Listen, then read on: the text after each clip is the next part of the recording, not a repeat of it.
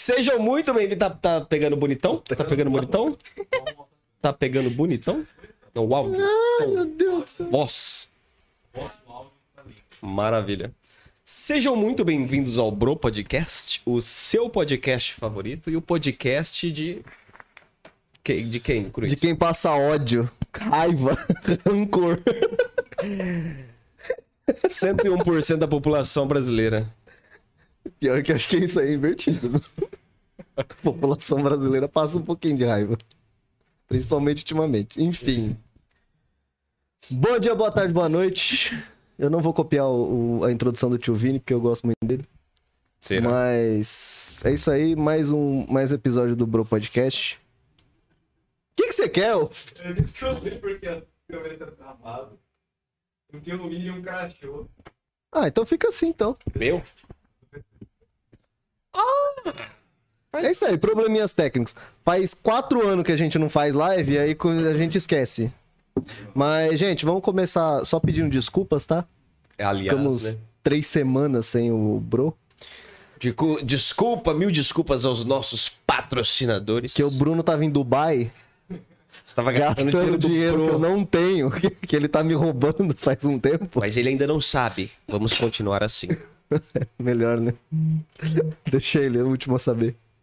Uh, eu usei 2 GB do meu plano de dados. Eu, não, eu tenho Wi-Fi. Tá bom. Fica assim.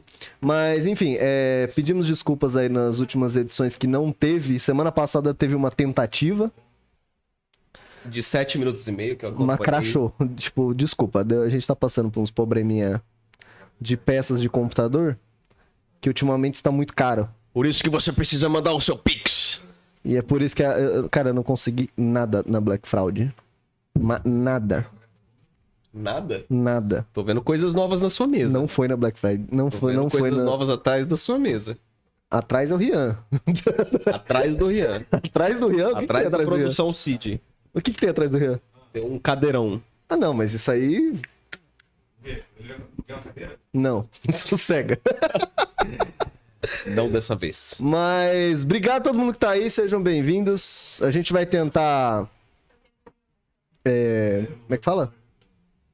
Não é se desculpar, é.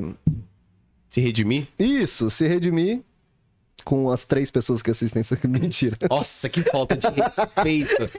Na minha presença. Você nunca vem. Você tá reclamando do quê? Eu banco isso aqui, vocês não sabem, mas. Muita bosta. Mas é isso Sai aí. meu suor. Agradecer essa galera que tá aqui, ó, com a gente faz um tempinho. Então, like fome, se você. Ah, tá aqui? Consertou? Oi, gente, tudo bom? Ô, Glória! Então, se você não conhece, baixa aí Ike Fome, é um aplicativo de delivery com vários e vários e muitos cupons. Então, todo dia tá tendo cupom nesse, Aliás, nesse aplicativo. se você quiser utilizar o nosso Não cupom, tem, eu acho que não tem mais. tem mais? Ele faz três meses que o moleque não vem aqui, ele tá comendo. Mano, mas se tiver, tenta. Tenta, joga lá. Podcast Bro. Vai tentando. Às vezes tem. A gente volta. Você não sabe daqui quanto tempo você vai assistir esse vídeo. Pode estar rolando já. Se a Imagina, pessoa tiver no. Daqui três meses assistindo esse vídeo. imagina o Ike Fome Porque hoje a gente vai nós. falar de finanças. Finanças é um, um assunto. A milenar. gente não, a gente vai ficar quietinho escutando, né? Porque a gente falar vai só. Ficar aprendendo aqui. E Absorvendo como uma esponja. Péssima analogia, mas tudo bem. Não, foi ótima Foi analogia. péssima. Uma esponja faz o quê? Absorve, O que, que a gente Mas vai fazer com retém? conhecimento? mas ela retém? Exatamente, foi uma péssima analogia. Mas se você não conhece Muito também a sagaz. Play Votu, Muito sagaz. se você quer fazer qualquer tipo de divulgação em Votuporanga ou região, acessa lá no Instagram, arroba PlayVotu. Tá tendo bastante evento esses tempos aí, viu? Liberou, abriu a porta da boiada lá do, do- Não, agora é. da querida área da saúde, agora tá tendo tudo. Tá. Mas sem mais O delongas. pessoal tava com, com medo de carnaval. Na carna. Carnaval. Aí eu tô vendo os show que tá tendo agora. 35 mil pessoas, Não, uma em tá cima suave. da outra, assim, ó, aparecendo Tá safe, o carnaval Lego. ser... É que o carnaval Aí vai o pessoal fala assim, água. é, mas o carnaval não pode vir. Falei, e o show pode? Mas vai ter carnaval, parece que já, vai, já, tá, já tá confirmado. Não tá? É, já virou Tá? bagunça já. Que chique. Mas vamos lá, apresenta a querida convidada que veio aqui. Parece que tá, parece que tá aqui a forçada, mas não tá não, viu, gente? Ela, ela- A gente perguntou, eu juro pra você, você gostaria de ver? Ela falou, "Vou", mas parece que ela tá forçada aqui. É, Não, não está sendo obrigada aqui. Não é mesmo? não. Tudo bom, Jéssica? Tudo bem, e vocês? Quem é você na fila do pão? Nossa, que grosso, né? Bom, é, eu dou aula, dou aula da parte financeira, preparo é, pessoas que querem trabalhar em instituições financeiras, em bancos, para estar prestando uma prova, né? Porque o mercado bancário, ele é regulado, então a pessoa precisa prestar uma prova para estar trabalhando, quem está ou quem deseja entrar. Então eu preparo pessoas para estar trabalhando lá, preparo, essa, preparo as pessoas para prestar essa prova pela, pelo órgão Ambima, para estar entrando nas instituições financeiras. Ou mesmo se a pessoa está lá dentro, ela recebe ali, ela tem. Porque são três níveis, né? A CPA 10, que seria a prova inicial. A CPA 20, que é um nível mais aprofundado ali na parte dos investimentos, e a CEA, que é certificado especialista em finanças. Então, eu preparo, por exemplo, se a pessoa tem o CPA 10, já trabalha num banco, aí ela vai ter uma promoção, aí eles vão solicitar ali a CPA 20, então a pessoa precisa estar prestando. E agora tem bancos já exigindo que, mesmo sem promoção, já que tire, né? Já que tire a CPA 20. Então, eu preparo o pessoal para essa prova. Basicamente um, um cursinho. É um curso. É, exatamente. Cursinho de, de vestibular. Você vai prestar vestibular do banco. Cursão. Um Cursão. Inclusive, eh, estamos tendo Enem no dia de hoje, né? Semana passada foi o primeiro dia de prova, hoje, hoje é foi o último. Acho que acabou já pelo horário, nem sei. São sete horas, provavelmente deve ter acabado. E eu tenho, eu tenho um adendo. Eu acho que toda, e toda a profissão no Brasil deveria pelo menos passar no Enem para ser admitido. Profissão. Inclusive presidência. Não, eu acho que todo cargo público. Qual todo mundo. Todo cargo público. Todo, imagina o presidente fazendo o Enem. Acho que ia fazer um limpa. Nossa, essa a galera que ia reprovada assim. Mas enfim, E É, também eu dou palestras também de investimentos, preparo, fui recentemente no tiro de guerra de Votuporanga, dar palestra ali para os atiradores de Fernandópolis. Tenho esse projeto para estar expandindo para mais escolas também. Para estar mas no tiro de iniciando. guerra? Uhum, sim, fui lá no TG. Eu ia fazer uma piada, mas ia ser muito. muito Ai, foi muito legal, foi muito bom. Muito tosco. E para essa... essas noções básicas, né, de finanças ali, pra pessoa entrar já na vida, né, 18 anos ali, já não se endividando no cartão de crédito, já sabendo como cuidar minimamente ali, pelo menos, das Que eu suas acho finanças, que esse né? é uma- um dos maiores. Um dos maiores perigos atualmente são os cartões de crédito. Ninguém ensina pra gente como usar. Filho, você lembra Vamos quando a gente. sai- a gente- Você falar. lembra quando a gente médio. trabalhava numa empresa? Continua. Você lembra quando a gente trabalhava numa empresa? Lá? Sim. Né? E afins. Uhum. E toda aquela garotada de 18, 19, 20 anos. Ganhava mil reais. não, e não, não ganhava mil reais, não chegava a mil reais. E aí você escutava as conversas, a galera tava, tinha 3.500 pra pagar de cartão de crédito. Irmão, como é que você consegue? Deve estar vendendo entorpecentes. Não não tem como pagar cartão com esse salário. Infelizmente, as pessoas, elas acabam, muitas pessoas acabam confundindo, porque, por exemplo, a pessoa ganha dois mil reais, aí ela tem lá mais cinco mil de limite, aí ela pega e acha que ganha sete, né? Que tem sete mil reais pra Caramba, tem gastar. sete mil na As pessoas conta. acabam confundindo um pouquinho. Eu tô de olho Não. no meu banco. Desculpa te cortar rapidinho. Eu tô de olho no meu banco. Porque recentemente eu recebi dois aumentos de limite de crédito. E eu não tô usando o limite dele, tá? Eu não vou cair na tua. Assim, Não vou. o cartão de crédito, ele é uma excelente ferramenta, se for usado com sabedoria, com bom senso. Pra quem quer usar como é, extensão do Como carteira, salário, né? né? Como extensão do salário, aí já é um grande problema na vida da pessoa. Porque nós temos... Pode perguntar. Vamos entrar nesse assunto de cartão de crédito mesmo? Vamos? É, eu, eu, eu já vi uns caras dando curso de viver só de como utilizar cartão de crédito. Olha, Como isso é pessoal... possível? Como que você é- vai ganhar dinheiro gastando seu dinheiro? Bota ali que a gente tá Existe, falando de existe dinheiro. a questão das milhas, né? Existe a questão das milhas que você ganha, que você gasta, aí você ganha milhas e troca por viagens, por ali por produtos, mas é um problema, porque se a pessoa é é um incentivo para gastar. Se ela começa a gastar Sim. além do, do que ela pode, do planejado, para adquirir milhas, não é um, algo muito inteligente a se fazer, né? Até porque, é, por exemplo, no Nubank tem um programa de pontos. Você paga por isso para ter esse programa de pontos. Ou seja, você tem que fazer uma conta para verificar. Compensa eu pagar tô pagando à toa? E outra, é um incentivo, né? É um incentivo para a pessoa gastar um pouco mais. E se você gasta um pouco mais, consequentemente, você vai se endividar. Por quê? O cartão de crédito é um empréstimo que você faz ali com a operadora, Sim, né? É um empréstimo, é um adiantamento. Então, qual seria a forma de utilizar o cartão de crédito da forma correta? Quando você tem o dinheiro para pagar. Vamos imaginar que eu quero comprar esse celular. Esse celular custa dois mil reais. Eu tenho esse dinheiro na conta disponível para comprar esse celular? Se eu tiver, eu posso comprar no cartão de crédito. Eu não tenho. Mas a questão é, por quê? Quando você parcela, ah, é só 200 reais. Aí a pessoa vai É. gastar só 200? É, sempre Não. assim. Aí, ah, mas essa, aquele tênis lá é só mais 50. Ah, Ah, dá pra fazer em 3 de 30. aquela camiseta é só mais 3 de 30. 5 de 20. Então, no final, você acumula muitas parcelas. E se você ganha 2 mil, vamos imaginar que você acumulou lá 800 reais de parcelinha no cartão.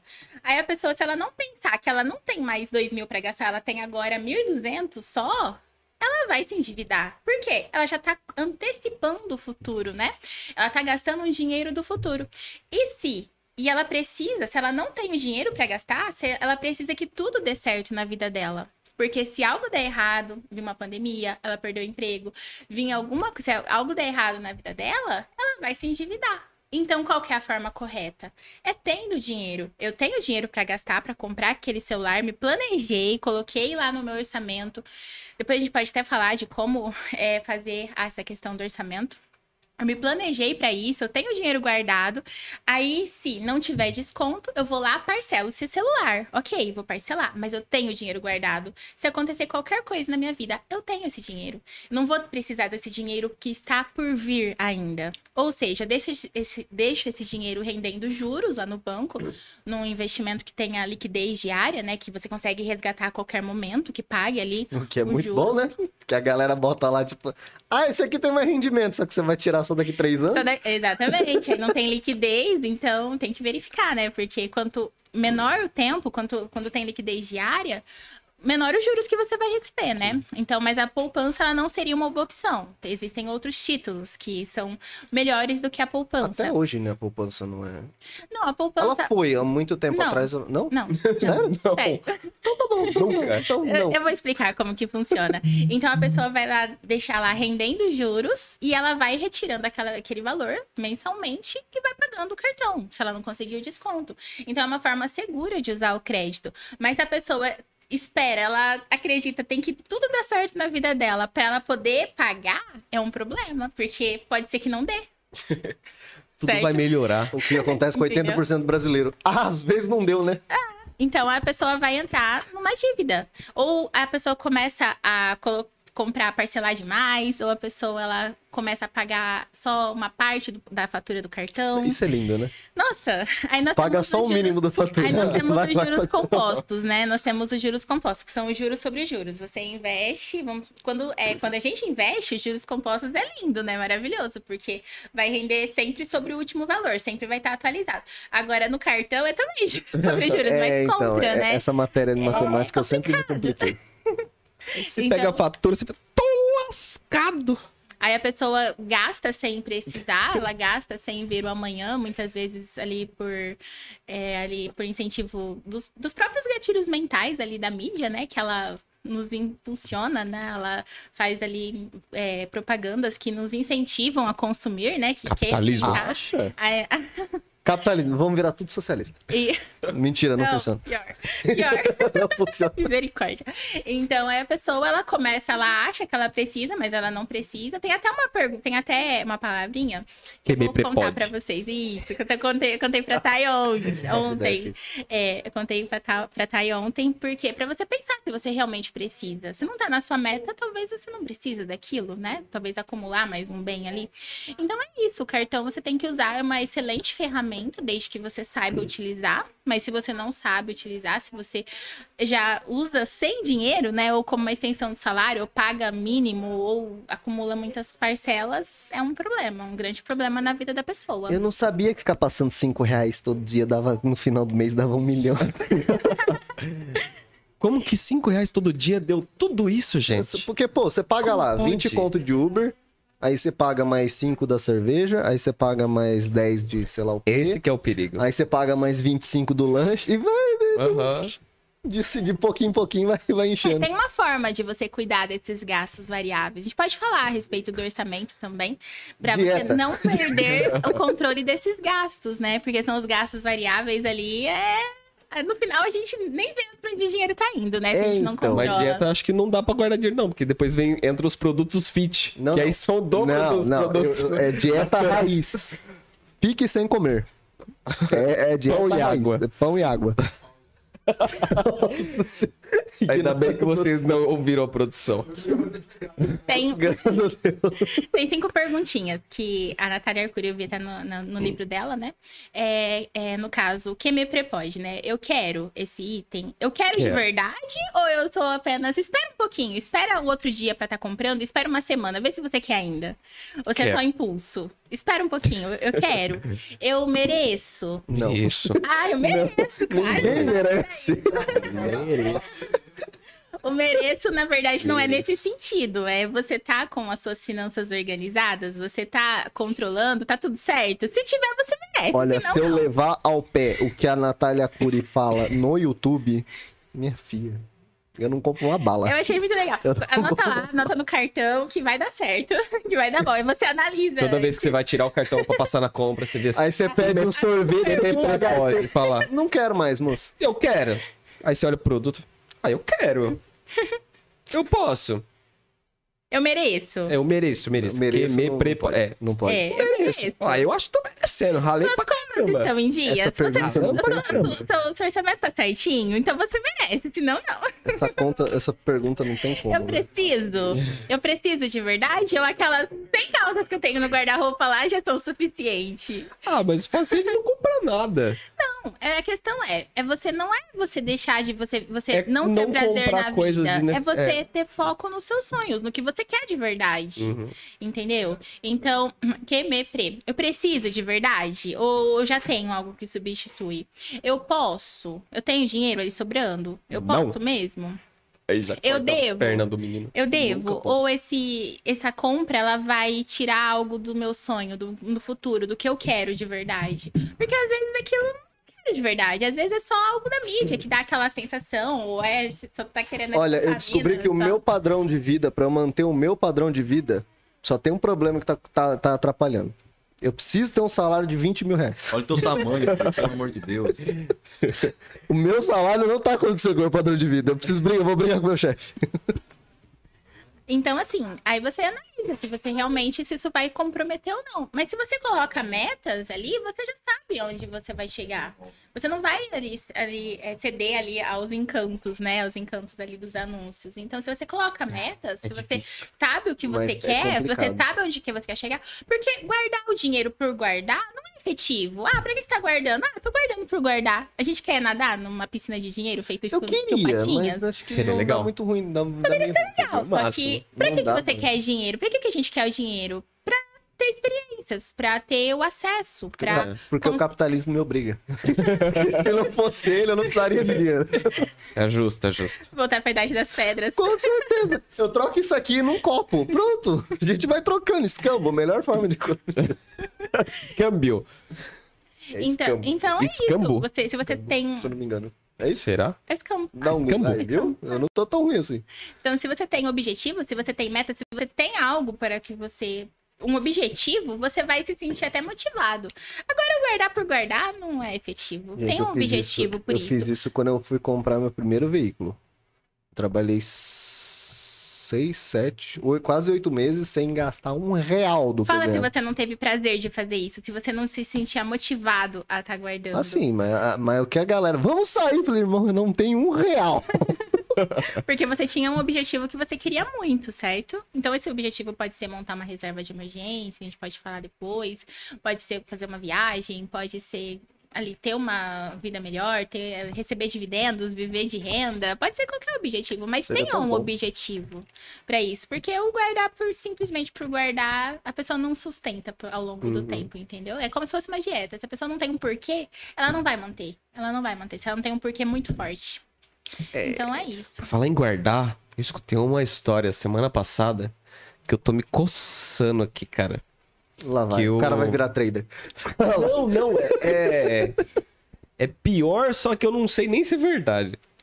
O, um cara que trabalha comigo falou que tem um, tinha um cara na cidade que ele morava que era o. O dono da casa onde ele morava, que ele pagava aluguel, ele era inquilino. É, esse velho gostava dele como se fosse um filho. Aí o velho tava doente no hospital e o filho era usuário de entorpecentes, então ele não confiava nada na família.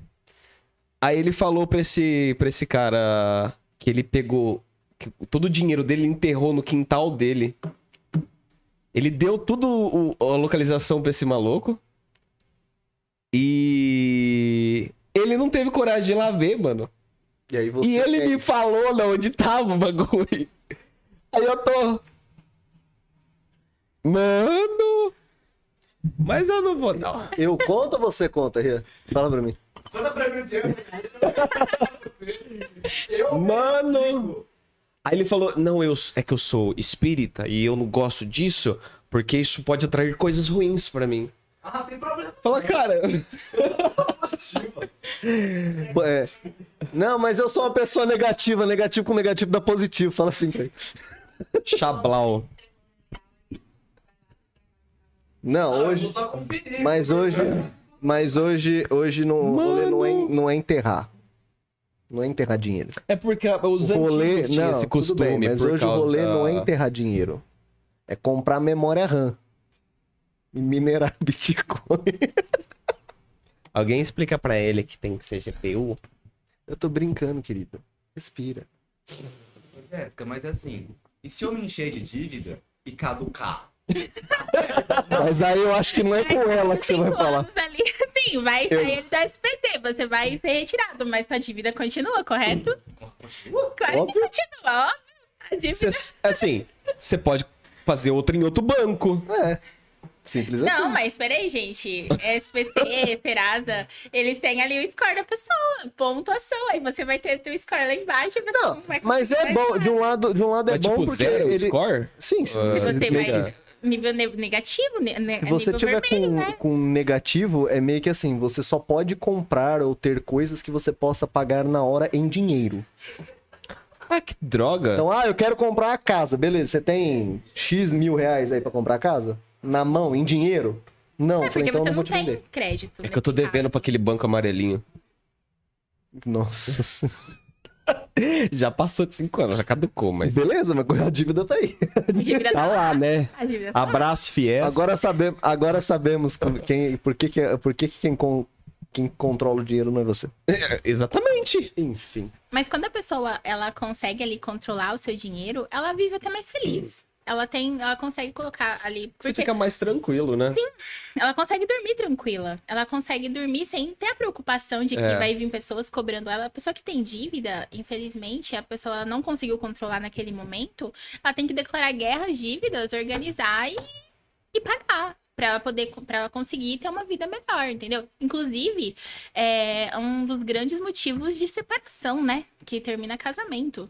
Uma, a organização financeira. Dívida? Sim. Não, não. Gastar dinheiro com álcool. É uma dívida. É uma dívida. Então, ser. assim, É uma a dívida. pessoa ela consegue Gastar ter uma, uma vida é uma muito dívida. melhor quando ela consegue controlar esse, o dinheiro que ela recebe, entendeu? Mas, ó, eu. Gastar com damas da noite também é uma dívida. Agora eu entendo, agora eu tô entendendo. Agora eu estou entendendo o motivo da separação. É sempre o eu- dinheiro. Dama, dama da O noite. dinheiro é um mal da sociedade. Dama da noite numa flor? Sim. Tá gastando com flores. Entendi. Exatamente, Cruz. É isso mesmo, gente. Investimento. Investimento. Investimento. Continuando. Não, mas tipo, é, vamos lá. Uma vez eu, eu, eu acompanhei um tempinho a, a Natália nos YouTube da vida. E ela fala bem, né? Ela fala bem, fala umas coisas que você fala assim, ah, faz sentido. Mas eu vi uma entrevista dela que o cara falou assim, ô, graças a você eu consegui atingir meu primeiro milhão, alguma coisa. Eu juro que ela, ela tava na entrevista, ela fez assim, sério? Depois me conta o que, que você fez. Eu falei, como assim? Fala, me explica, por favor. Como assim? Ela falou assim, não, porque a gente fala, mas não é... É muito difícil alguém falar que deu certo, tá ligado? Nossa, Falei, credo, a pessoa, efetivo. a pessoa não acredita no próprio trabalho. Caraca. Mas eu vi uma vez que ela, ela fez uma, um gráfico. Aí você separava em contas, tipo, em valores que literalmente que você tem por mês. Então ela colocava, tipo, conta de água, conta de luz, é, comida e blá blá blá, que literalmente é por mês. Aí tem variáveis, que é o que você gasta, sei lá, quebrou uma peça do carro, ou teve que trocar alguma coisa, que aí entra nessa parte. E aí tem, tipo, dinheiro para aposentadoria, dinheiro para, para estudo. Como é que tinha? Um objetivo que você pré- pré-definia, tipo, sei lá, quero fazer uma viagem. E aí tinha, sei lá, 3% que sobrou do teu salário, você gasta com o que você quiser. Eu falei, filha, esse 3% do meu salário é 50 centavos. Hoje eu não compro uma bala, mas tá tudo bem. Vamos lá. É, em relação a como montar um orçamento. Existem ali tabelas, assim, que já dão ali pronto, mas é muito individual, na verdade, para cada pessoa. Então, quando eu vou atender uma pessoa, quando eu vou ajudar uma pessoa a organizar a sua vida financeiramente, né, é algo individual, porque tem que ser analisado, analisar todas as contas, mas basicamente, mas basicamente, você vai pegar o seu salário. Primeiro, você, se você não tiver dívida, claro, se você tiver dívida, você vai pagar as suas dívidas, você vai fazer renda extra, você vai ali é, declarar guerras contra a dívida mesmo, pra você depois começar de novo, né? Daqui três anos Mas- eu tô fudido. eu tenho que declarar guerra a galera aí. Mas vamos, vamos imaginar a partir de um cenário assim que você. Se você tiver dívida, monta um orçamento do que você quer, por exemplo, qual que é o meu ideal, por exemplo, o que, que eu quero ter na minha vida e o, rea- e o real.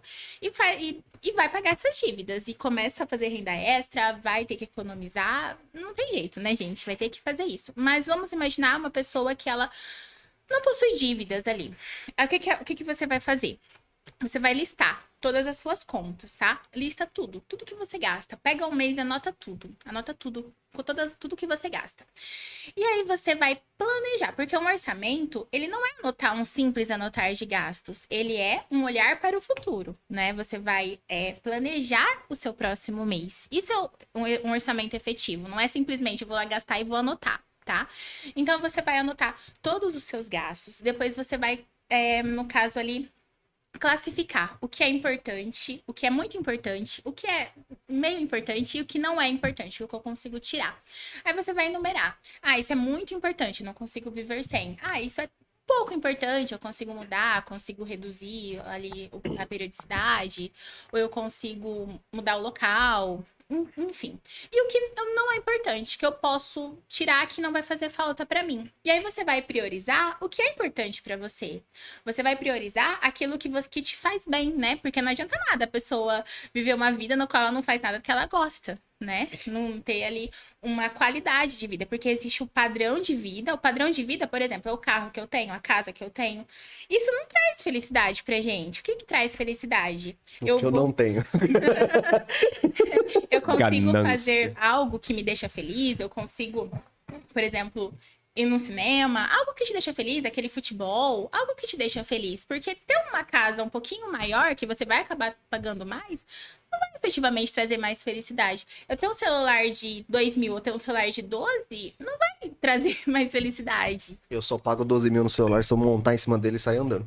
Entendeu? Então, às vezes, esse, esse status não é tão efetivo, não vai trazer felicidade. Pelo contrário, vai trazer dívida para a pessoa. Ela vai ter que abrir mão de coisas que deixam ela feliz, da qualidade de vida, para pegar um celular muito caro. Que na verdade ela só tá fazendo talvez para mostrar para outras pessoas que nem Status. vai trazer felicidade para ela. Então prioriza o que te traz felicidade.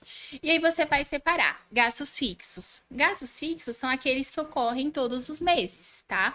Por exemplo, aluguel, se a pessoa paga aluguel, contas, por exemplo, se eu assino, por exemplo, Netflix, aquilo é ali uma conta fixa, né? Mensal, né? Sim, todos os meses ocorrem. Eu não escolho se eu vou pagar ou não. O ideal seria 50% do orçamento da pessoa para gastos fixos. Esse seria o ideal, tá? Às vezes a pessoa não vai atingir ali o ideal logo no começo. O meu tem que ser de 78%. Mas ela vai, por exemplo, uma pessoa que paga uma faculdade, às vezes no início, ela não vai conseguir ter ali os 50%, mas seria o ideal. Um jovem, logo no início, acaba ganhando menos, mas esse 50% seria o ideal. Então, ela vai trabalhar para que aquilo aconteça. Depois, ela vai separar. Então, os gastos fixos são aqueles que ocorrem todos os meses. Aí você vai analisar o que eu posso tirar daqui, o que, que eu posso, por exemplo, reduzir. Será que eu utilizo aquele plano de celular que eu tô pagando lá 99 reais por mês? Será que eu utilizo tudo aquilo de internet? Será que eu preciso daquilo? Então vamos negociar. Negocia. Será que eu preciso de todos aqueles planos, aqueles pacotes que eu assino? Não, talvez não, talvez não é necessário. Entendeu? Será que eu internet tá aí, preciso? gente. Para de, para de usar essas coisas. Então você vai analisar o que realmente você utiliza. Porque às vezes a gente paga muitas coisas que a gente nem tá utilizando, até esquece, né? Já vem debitado no cartão, até esquece. Então você vai analisar. Aquilo realmente eu estou utilizando? Aquela assinatura que eu tô pagando, realmente eu estou usufruindo dela ou não? Só tô pagando lá por pagar. Então você vai analisar, né? Você vai ali retirar ali os custos fixos, vai tentar reduzir. Aí os gastos variáveis, você vai pegar o seu salário, aí você vai verificar. Gastos variáveis, gastos variáveis, por exemplo, cuidado pessoal. Quanto que eu posso gastar com cuidado pessoal no mês? Você já sabe o que você ganha. Então você vai estar fazendo ali, você já verificou quanto você tem de gasto fixo. Então, quanto que eu posso gastar com alimentação? Quanto que eu posso gastar com restaurante? Quanto que eu posso gastar com combustível? Quanto que eu posso gastar com cuidado pessoal? Ah, por exemplo, eu posso gastar, sei lá, 200 reais aí com iFood, com alimentação, com Equifome, posso gastar com alimentação. Então, eu vou colocar lá, por exemplo, numa planilha, aí eu vou estar cuidando para que chegue nos 200 reais. Por exemplo, se eu gastei 100 reais na primeira semana, eu vou ter 100 reais pro restante do mês. Então, eu vou poder gastar no restante do mês só mais 100. Então, é uma forma de você controlar os gastos variáveis. Você define tetos, você define o máximo que você pode gastar, porque gastos variáveis a gente gasta que não percebe, né? Se a gente não, não cuidar. Então, você anota a família do gasto, por exemplo, lá com Alimentação, eu posso gastar lá 500 reais. Então, você, se você gastou lá 300 reais na primeira semana, você vai ter 200 para gastar nas outras três semanas. Ou você pode controlar 100 reais por semana. Então, você vai controlando os gastos variáveis dessa forma. E a questão do investimento é você se pagar primeiro, né? Você tira aquele dinheiro do investimento antes de gastar. Você vive com o que sobra. Porque se você for é, guardar o que depois que pagou tudo, depois que a gente já fez tudo que a gente quer, não vai sobrar. Né? É. Não vai sobrar. Então, a Normalmente é- não sobra. Minha vida, normalmente. A Então você já vida. Às vezes tira. falta um pouquinho. Então você já tira aquele valor determinado, por exemplo, para o meu sonho, para aquela viagem, para aquele intercâmbio, para aquele carro, sei lá, pro que você deseja, porque você pro seu sonho, que você vai guardar para reserva de emergência, que é muito importante que você tenha. A gente já pode falar a respeito da Você reserva. tem uma reserva de emergência? Claro, com certeza. Você sabe quanto que eu... Eu não sei, segundo, segundo eu, eu fuxiquei no, no YouTube, tá? Segundo os especialistas. Segundo dados tirados da internet do YouTube. Não vou citar nomes, mas enfim. Quanto? Você sabe de quanto que é? É Hum. seis vezes o seu salário. Seis vezes meu salário? Seis vezes o Caraca. seu custo de vida. Ah, é custo de vida? Seis Pior ainda. Piorou. Ah, Nossa, o salário ainda, tá, ainda dava pra Seis tentar. vezes o seu Dava custo pra que tentar. você, por exemplo, quanto que você precisa para viver? Eu preciso para viver de 1.500 reais. Então você precisa ter de 3 a 12 meses, depende. Por exemplo, quando eu saí da área de medicamentos, que eu trabalhava ali numa empresa de medicamentos, para montar a minha empresa, eu resol... eu tinha 12 meses do meu salário, de 12 meses do meu custo de vida, ou seja, como reserva de emergência, em investimento de liquidez diária que eu consigo resgatar a qualquer momento. Não vai investir em criptomoeda, em ações, nem Invista- nada Compre disso. Dogecoins. Como é que é? Qual que é o outro? Não, compre Shiba Inu. Faça ela crescer, porque senão meu dinheiro tá no corgo, velho. Nada disso. É um investimento ali com liquidez diária, ou seja, eu consigo que tenha garantia ali do FGC, um título público, algo que traz segurança, que tenha liquidez diária, que eu consigo resgatar a qualquer momento em caso de emergência. Criptomoedas. Dá pra resgatar quando você quiser. Você sabe que não, né? Compre Shiba Inu. Você mora no Brasil. Você tá ligado, você tá ligado que você mora no Brasil, né? Sabe aonde aceita criptomoeda? No Brasil? Você não precisa vem comprar coisas com criptomoedas. Não, mas eu tô perguntando se você sabe onde aceita. Não sei, mano. Exatamente. Não sei, mano. Exatamente.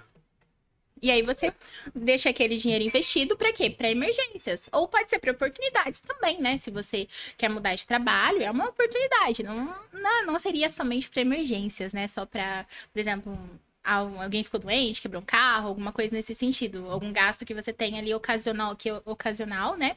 Que não ocorre todos os meses. Algo que, se você não tiver aquela reserva de emergência, você teria que entrar em dívida. Você teria que pegar dinheiro emprestado, dever para alguém. E se você Agiotas. tem a...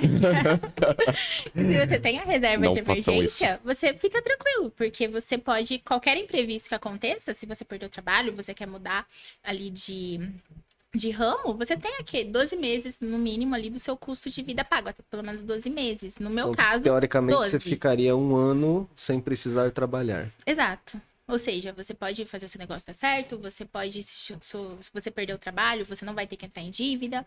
Ali uma pessoa que tem, é, que é SLT, ela tem ali o seu trabalho ali estável, né? Ela tem, inclusive, ali o FGTS, ela tem outras ferramentas ali seis meses. Uma pessoa que é um servidor público ali três meses da, do, seu, do seu custo. Eu preciso guardar uns 24 anos pra poder ter esse valor.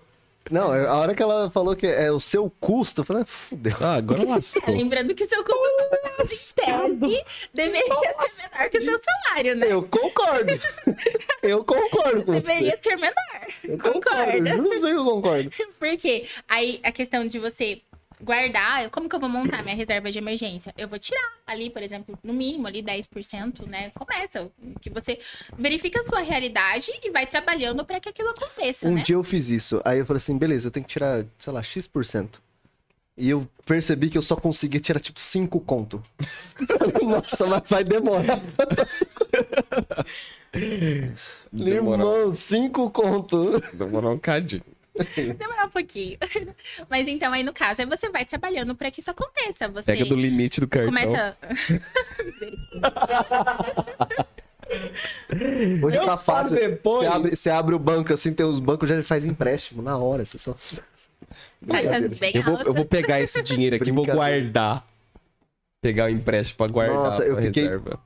Pistola, porque eu, uma vez quando eu era jovem, e jovem só faz cagada na vida. Não, não faz não. Tá fazendo uma agora. Não, não, eu tô falando do pé em cima da mesa, mas tudo bem. É.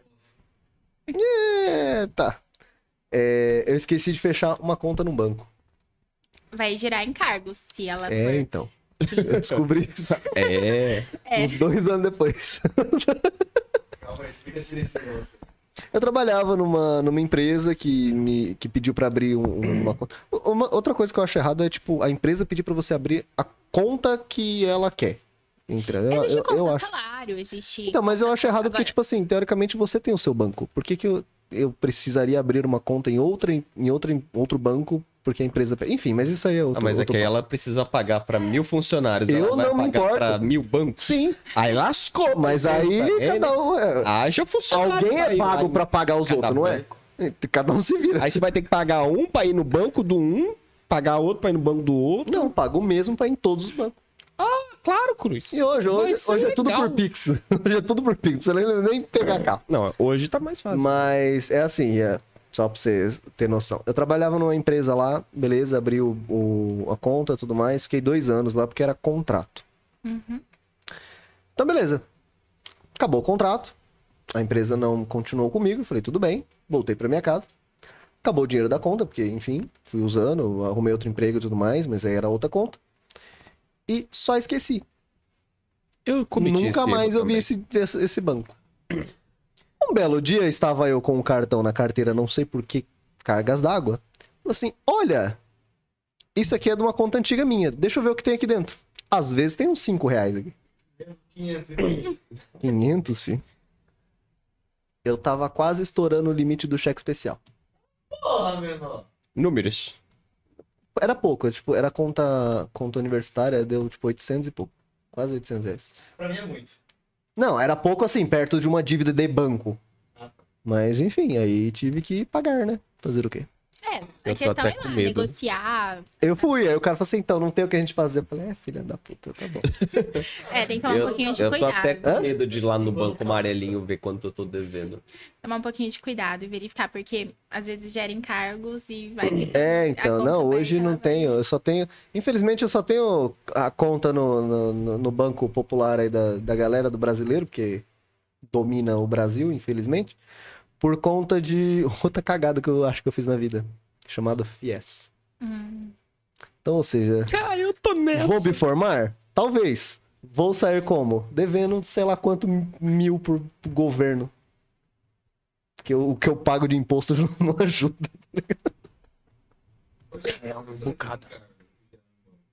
Tarifa de conta. Por exemplo, você, ah, quando você vai contratar manutenção da conta, você, por exemplo, é 9, 18, 15, aí aquilo vai gerando todos os meses. Então. Aí é tipo assim, ah, é segurança da, da, da sua senha, hum, cinco reais. Porque você tem um cartão de crédito e débito, ah, é mais 10 conto. E aí vai comendo. Seguro, não sei das quantas. Vai. É, inclusive, você pode, inclusive, verificar se tem, mantendo a conta aberta, uma conta corrente que gera encargos, você pode verificar qual que é o pacote de serviço que você precisa e ir lá negociar algum, algum menor, né? De valor mais baixo. Não precisa você, não precisa ficar pagando uma tarifa Então, alta para ter aí. alguns benefícios que você não utiliza, né? Que às É. vezes, então, vai no banco e negocia. Negocia essas taxas para pagar menos. Ah, mas isso aqui é, é seguro, não sei das quantas. Irmão, eu nunca usei isso aqui. Ah, peraí que eu vou ver se eu consigo cortar isso aqui. Não. Falei, então, beleza. Aí fui lá, né? Paguei. Também. Morri em 800 conto. Ainda era 800 conto. Podia ser 10 mil. É ruim. Podia ser pior. Pelo menos meu nome tá limpo. Quer dizer, eu acho que tá limpo. Porque eu não sei. O, porque Parabéns. assim, das empresas que eu devo, entre aspas, todas é, me jogam com score positivo. Porque eu não estou literalmente. É tipo assim, cartão de crédito. Meio que você deve pro banco até você pagar a fatura. Sim. É, então, meu score ele é positivo. O único que dá como negativo é a porra do FIES. Porque enquanto eu tiver com o FIES ativo, feia. ele te joga pra baixo. Porque você, você tem um financiamento no teu nome, Ah, entendeu? é, verdade. E aí, enquanto eu não pagar as parcelas do FIES depois do- da- das coisas lá, e me- vai, só vai, é só ladeira abaixo. Bom que você nem faz um cartão pra, pra gastar mais dinheiro, então. Não precisa, só você precisa ter nome. Pra gastar hoje precisa ter nome. Precisa de cartão. Tá, então no final das contas, fiéis não vale a pena. Não é que não vale a pena. É... Complicado. Não é- não é o FIES. E, um- e uma doutora do negócio. Então, mas, é- mas aí é é questão de, de programa de governo. Não, não é, não- é- Ok, entra na parte financeira, mas é mais questão de programa de governo. É, não é que ele não é bom. Ele ajuda. Por exemplo, um financiamento de um veículo é bom? Você precisa desse carro para agora? É é necessário, é necessário você ter esse carro hoje? E você não tem dinheiro? Você vai meter um financiamento e vai puxar o carro. Lembrando que você vai pagar dois ou três carros. Sim, né? entendeu? O Você troca, você é complicado. troca Come pelas Financiamento de pernas. carro, financiamento de casa. de qualquer coisa, Muito realmente. por Uhum. isso. É, Então, às vezes, infelizmente, existem formas melhores de estar comprando, É, né? só Você que eu resolvi. eu resolvi entrar porra do FIES. Aí, depois de um ano, eu falei assim, eu acho que eu fiz cagada, mas agora não dá pra fazer, mudar muita coisa. Então, é. A vida. Triste. Mas é isso aí. Pessoas devedoras. Como consertar essas pessoas, Jéssica? Qual o seu conselho? Ai, meu Deus. Pague sua né? dívida, seu filho da. Na porrada, talvez você conserte alguma. Para de gastar. Organização. A partir de agora, organiza certinho. Se precisar de ajuda, depois me chama. Que através de uma organização você consegue estar organizando a sua vida certinho e pagando, né? É, então. Agora, Eu só- agora eu só nós vamos mudar receber. de assunto porque eu, pessoalmente, eu não acredito que, por exemplo, se eu não tenho dinheiro pra comprar essa jarra, mas eu quero essa jarra. Eu vou. Você quer já jarra? até roubaram a jarra. Você quer essa já? Eu queria, mas já levaram embora. Eu eu daria um jeito de conseguir mais dinheiro pra poder comprar jarra. E não Por ter exemplo, que fazer uma renda deixar extra, de fazer exemplo. alguma coisa pra ter aquilo. Entendeu? Então, mas o problema é que chega, dependendo do que você quer, chega num limite que você não conseguiria, assim, a curto prazo fazer isso. Tipo assim, você É. quer comprar um iate, você não vai, você não vai conseguir dinheiro de, de hoje pra amanhã, tá ligado? Ah, mas também você tem que ter um. É isso que eu tô falando. A questão desse sacrifício, assim, que talvez seria um sacrifício ali no começo, mas que depois você começa a se sentir feliz por estar fazendo, é, talvez seja num- por um determinado momento, até que você consiga estruturar sua vida, certo? Até que você consiga. E depois você consegue, você deixa de consumir por um momento, por um curto período de tempo, por um período, né? Mas depois você consegue usufruir de tudo. Exatamente. Mas sabe como é que é que a gente já, já experi- experienciou isso? A gente deixou de comer coisas que a gente queria, a gente já deixou. A chegar um ponto de falar, puta merda, cara. A gente deixa de fazer isso, deixa de fazer aquilo. A gente não fica contente só pra daqui tanto tempo a gente poder conquistar alguma coisa. E a gente não sabe como vai ser quando a gente conquistar aquela coisa. Mas basicamente isso aí é a, é a vida. Exatamente, mas é Não, que daí. se você começa vai a gastar, desanimando. mas se você começa a gastar mais, você vai ter muitos problemas. Essa que é a questão. Se você Então vive- ganhe mais. Se você, Sim, pode ser. Exatamente. Se você vive uma vida que você, além dos seus limites, você inevitavelmente você vai entrar em dívida. Sim. E depois, qual que é o mal que você quer sofrer? Você quer talvez poupar por um momento, talvez ali gastar um pouco menos para ter uma vida melhor depois e você pode inclusive é o melhor você investir em você mesmo para que o seu valor de mercado aumente, para que você ganhe mais, né? Para que você aumente a sua renda, invista em você mesmo, para que você consiga aumentar o seu valor de mercado, para depois você ter isso que você deseja. Mas se você adiantar, se você adiantar aquele sonho, É, você vai ter muitos problemas depois. Você atropela muita coisa. Exatamente. Você vai ter muitos problemas. Pode ser. Com licença. Tá bom. Desculpa. Esse que é o Mas- problema de adiantar. Não, é entendeu? basicamente foi o que eu fiz, tá ligado? Tipo, eu fiquei um tempo sem gastar meu salário, literalmente. Tipo, não tirava um centavo. Obviamente que eu tive o privilégio de poder fazer isso, né? Sim. Que não é todo mundo que faz. Mas era na época que foi. Eu não gastei um real do meu salário durante X meses pra ter Não, minha eu, eu já vivi assim, na época da fa- na faculdade, cara. Eu, tipo, a faculdade eu pagava. Eu pagava sozinho. Me falaram, faça faculdade. Eu dou o dinheiro, eu pago sua faculdade. Comecei a faculdade. Te vira.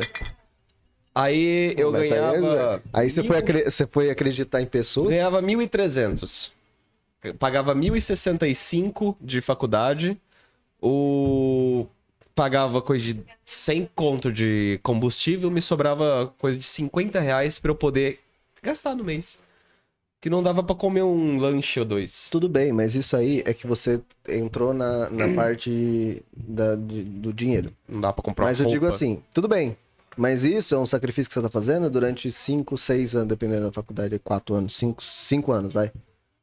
Depois você não tem mais a faculdade. E consequentemente você tem uma coisa no currículo que vai te dar mais dinheiro. É, cara, mas aguentar isso por 4, 5 anos, você sabe que é foda. Eu sei, mas é tipo assim, são sacrifícios, é o que ela tá falando. Tipo, você deixa de comer coisas pra poder fazer Sim, outras coisas. Sim, são Você sacrifícios. deixa de comprar Mas roupa pra comprar o celular. É, tem hora que você Igual a galera- duas vezes. Igual a galera tá que a gente conhece a aqui, eu não vou citar nome, você, de- você, você come ovo no, no, no almoço e na janta pra ter a porra do iPhone. Então é assim. É assim que funciona. De algum lugar tem que tirar, não tem?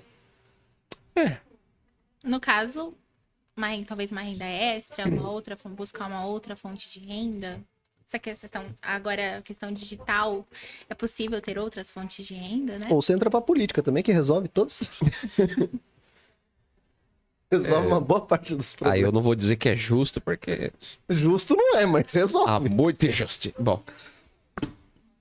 Vamos entrar então no assunto de como ganhar dinheiro. Trabalhando.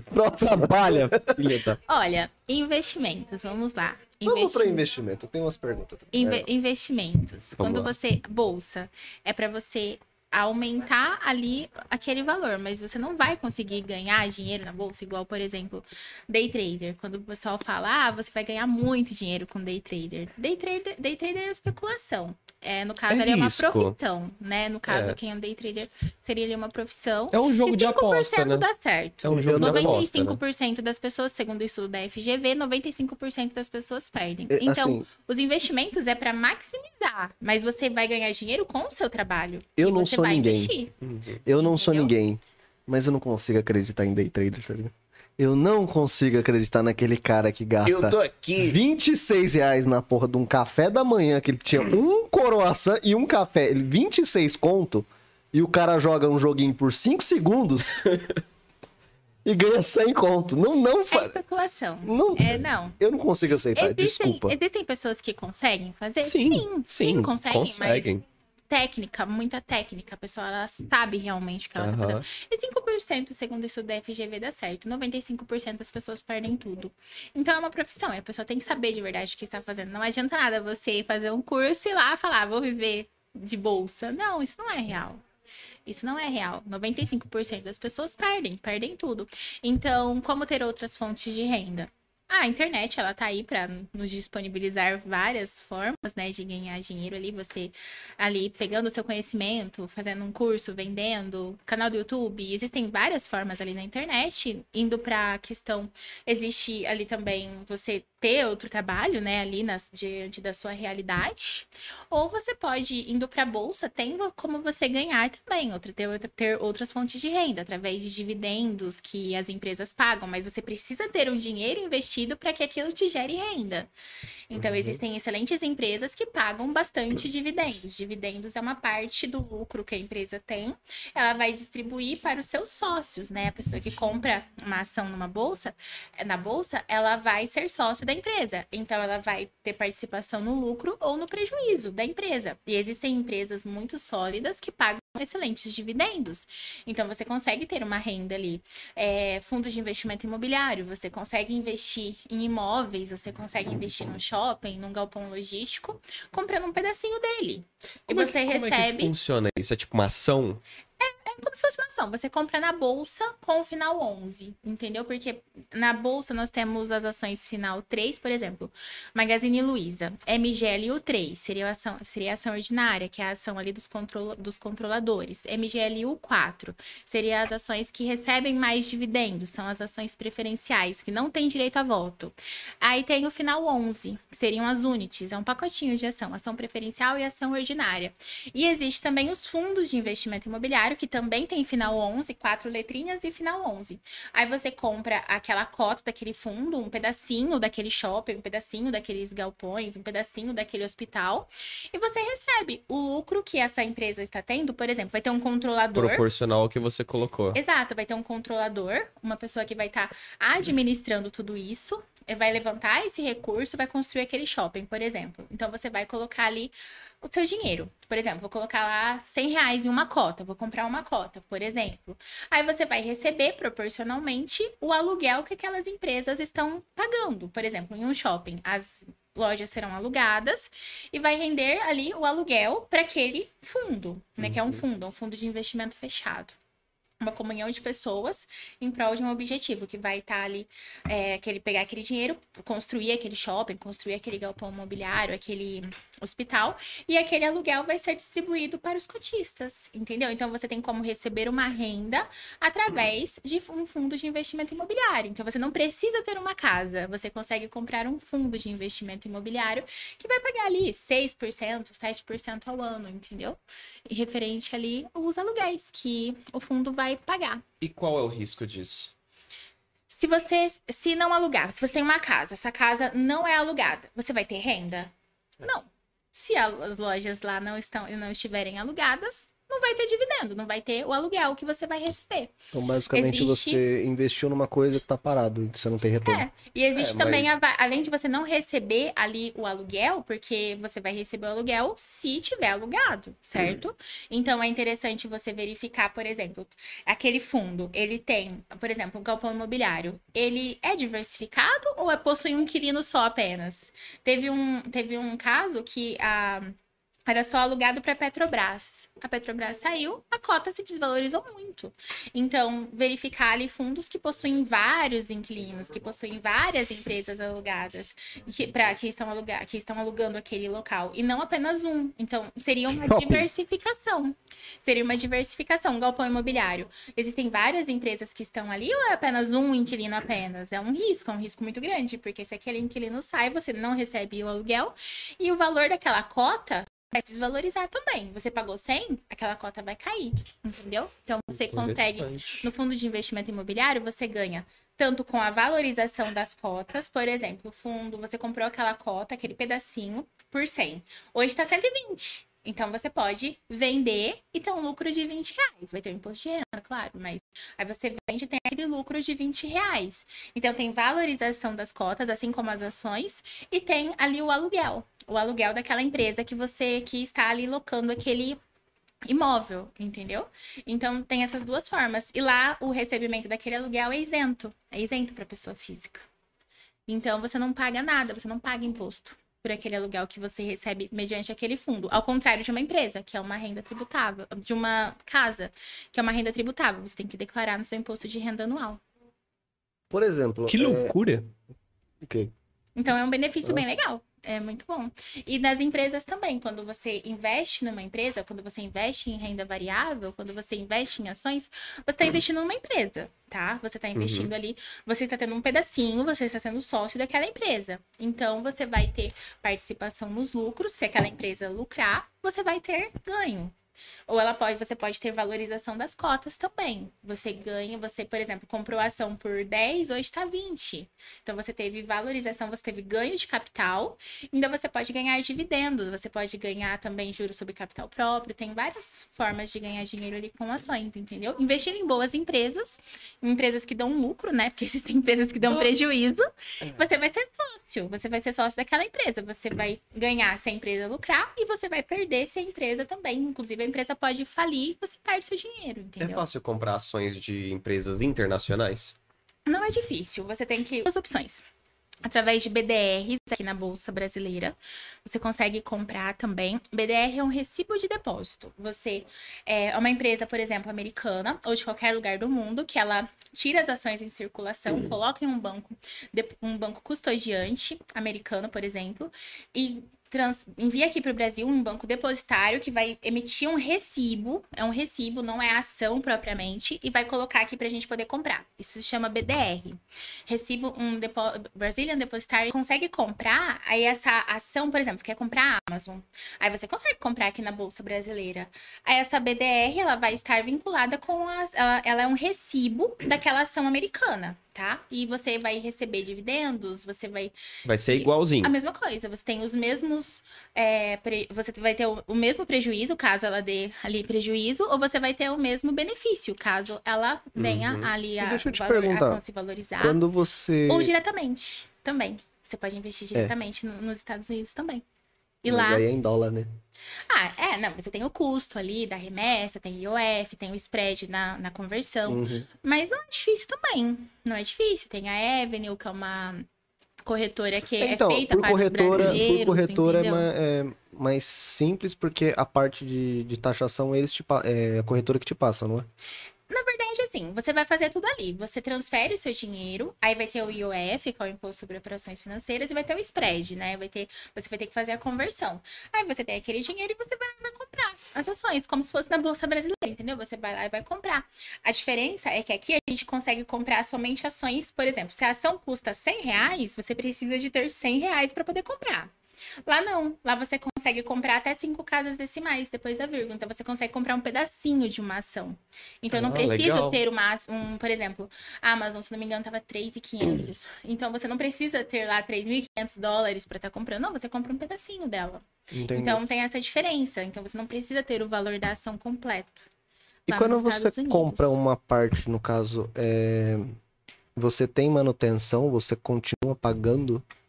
Não, Ou você não? comprou aquela ação, você, por exemplo, eu fui lá e comprei Magazine Luiza, por exemplo. Eu comprei aquela ação. Ela vai ser minha, até eu quiser vender. Então, se a empresa tem lucro, ela vai pagar, por exemplo, vai pagar dividendos, eu vou receber enquanto eu tiver aquela ação. Se a empresa começar a ter prejuízo, o valor da cota vai se desvalorizar. Por exemplo, eu paguei 10, ela vai passar a tá- tá- estar 9, 8, entendeu? Mas você só. Enquanto você quiser permanecer com ela, você vai permanecer, entendeu? Você pode manter ela por um dia, que seria o day trade, por uma semana, por um ano, para sua aposentadoria. Por exemplo, ações boas pagadoras de dividendos, você pode manter, inclusive, para sua aposentadoria. Mas na parte tá técnica, assim, tipo, a hora que eu chegar no momento que eu falo assim, beleza, comprei, acabou. Você não precisa mais fazer mais nada, porque aquilo já é teu e.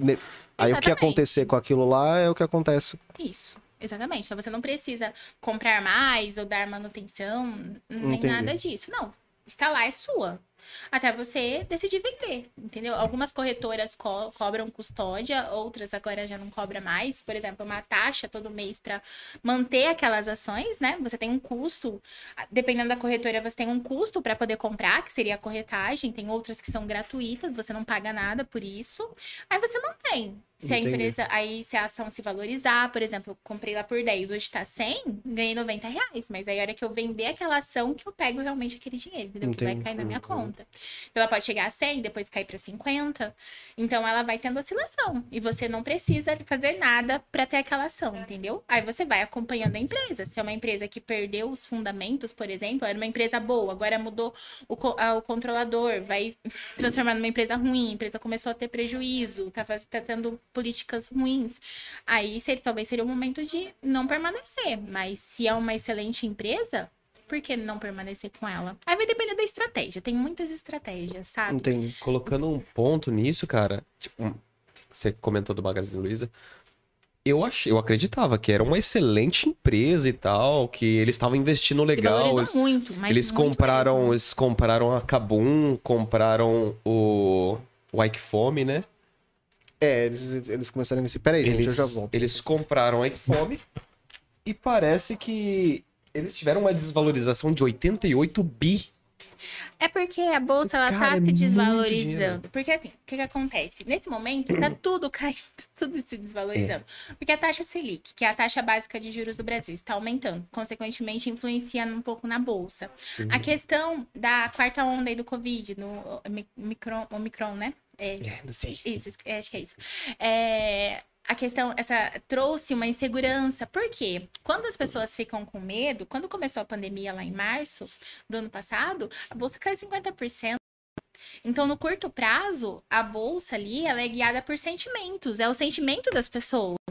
Então, não importa se a empresa está tendo lucro ou prejuízo, as pessoas ficaram com medo, elas começam a vender, elas É. começam a vender loucamente, derruba o preço da ação, entendeu? Agora, se a pessoa. Porque a- o mercado de ação no curto prazo, ele é muito assim, a expectativa. Expectativa temporária, uma oscilação de curto prazo, É, entendeu? ela vai voltar. Sim, boas empresas sim. Mas no Aham. começo da pandemia as pessoas ficaram com medo, devido à incerteza, entendeu? Então aí a bolsa caiu muito. Às vezes as pessoas precisavam desse dinheiro como emergência. É, se você colocou a reserva de emergência ali, muitos operam ali alavancados também. Operam O que é? de dinheiro da corretora, um dinheiro emprestado. Por exemplo, eu Hum. tenho mil reais, se eu opero alavancado, eu consigo operar com 10 mil reais utilizando o dinheiro da corretora. Se eu ganho, eu ganho muito. E se eu perco, eu perco muito também. Aí você fica devendo a corretora? Exato. Aí você vai, ser, você vai ser estopado, você vai perder tudo, né? Você vai perder teu dinheiro, a corretora vai te estopar ali, ela vai te tirar da posição. Mas muitas pessoas operavam alavancados, operavam utira- utilizando o dinheiro da corretora. Aí, consequentemente, nesse momento, o mercado vem contra. É aquela bagunça, um desespero. É um desespero total, entendeu? Então, operar alavancado, operar utilizando um empréstimo da corretora também não é legal, porque É bom. você fica É bom, mas não se você muito. ganhar, você ganha muito, mas se você perder, sua perda também. Por exemplo, você tem mil, dá mil reais como garantia. E vamos imaginar que você está operando 10 como day trader ali. Aí, se você pôs como maior risco as empresas, tá? Porque nada mais é, porque quando, os, quando o governo falir, todo mundo já tá falido, né? O governo vai lá e emite dinheiro, ele vai É, lá ele- e coloca a maquininha lá pra imprimir mais dinheiro. Tô ele é o dono- fazendo nada, vou Ele é colocar as dono. impressoras pra rodar. ele é o dono da impressora, então, caso ele não tenha dinheiro, ele pode imprimir, assim como aconteceu aqui É. nessa na pandemia. Por isso que a inflação tá lá, né? Bem alta. Obrigado, também. Paulo Guedes. Então, assim, é, então, o governo, sim, é o mais seguro. É o mais seguro. Os bancos têm uma Mas é, garantia. dá menos rendimento. equiparado ali aos bancos também. É equiparado. Depende, depende dos títulos. Aqui tem título que é pós-fixado, que é, é ligado à taxa Selic. Ou seja, essa taxa Selic, que é a taxa básica de juros do Brasil, que é a taxa que. Taxa mãe, vamos falar assim. Hum. Se a taxa Selic sobe, todas as outras taxas sobem junto. Se ela cai, todas as outras taxas caem também. Então, o que, que acontece? Se a taxa Selic cai, as pessoas vão tirar dinheiro da renda fixa e ir mais para bolsa. Só que o que acontece? Aí vai incentivar ali o consumo, vai incentivar a produção no país, vai incentivar ali o crescimento do país. Quando a taxa Selic está mais baixa. Quando a taxa Selic está mais alta, ela tira dinheiro do mercado, por quê? Para você financiar algo vai ficar mais caro. Então, o que acontece? Se a taxa Selic sobe, vai ficar mais caro o custo do dinheiro. As pessoas elas vão gastar menos. Aí vai conter a inflação, entendeu? Aí vai conter a inflação, então é tudo interligado. Então, Que rolo brabo.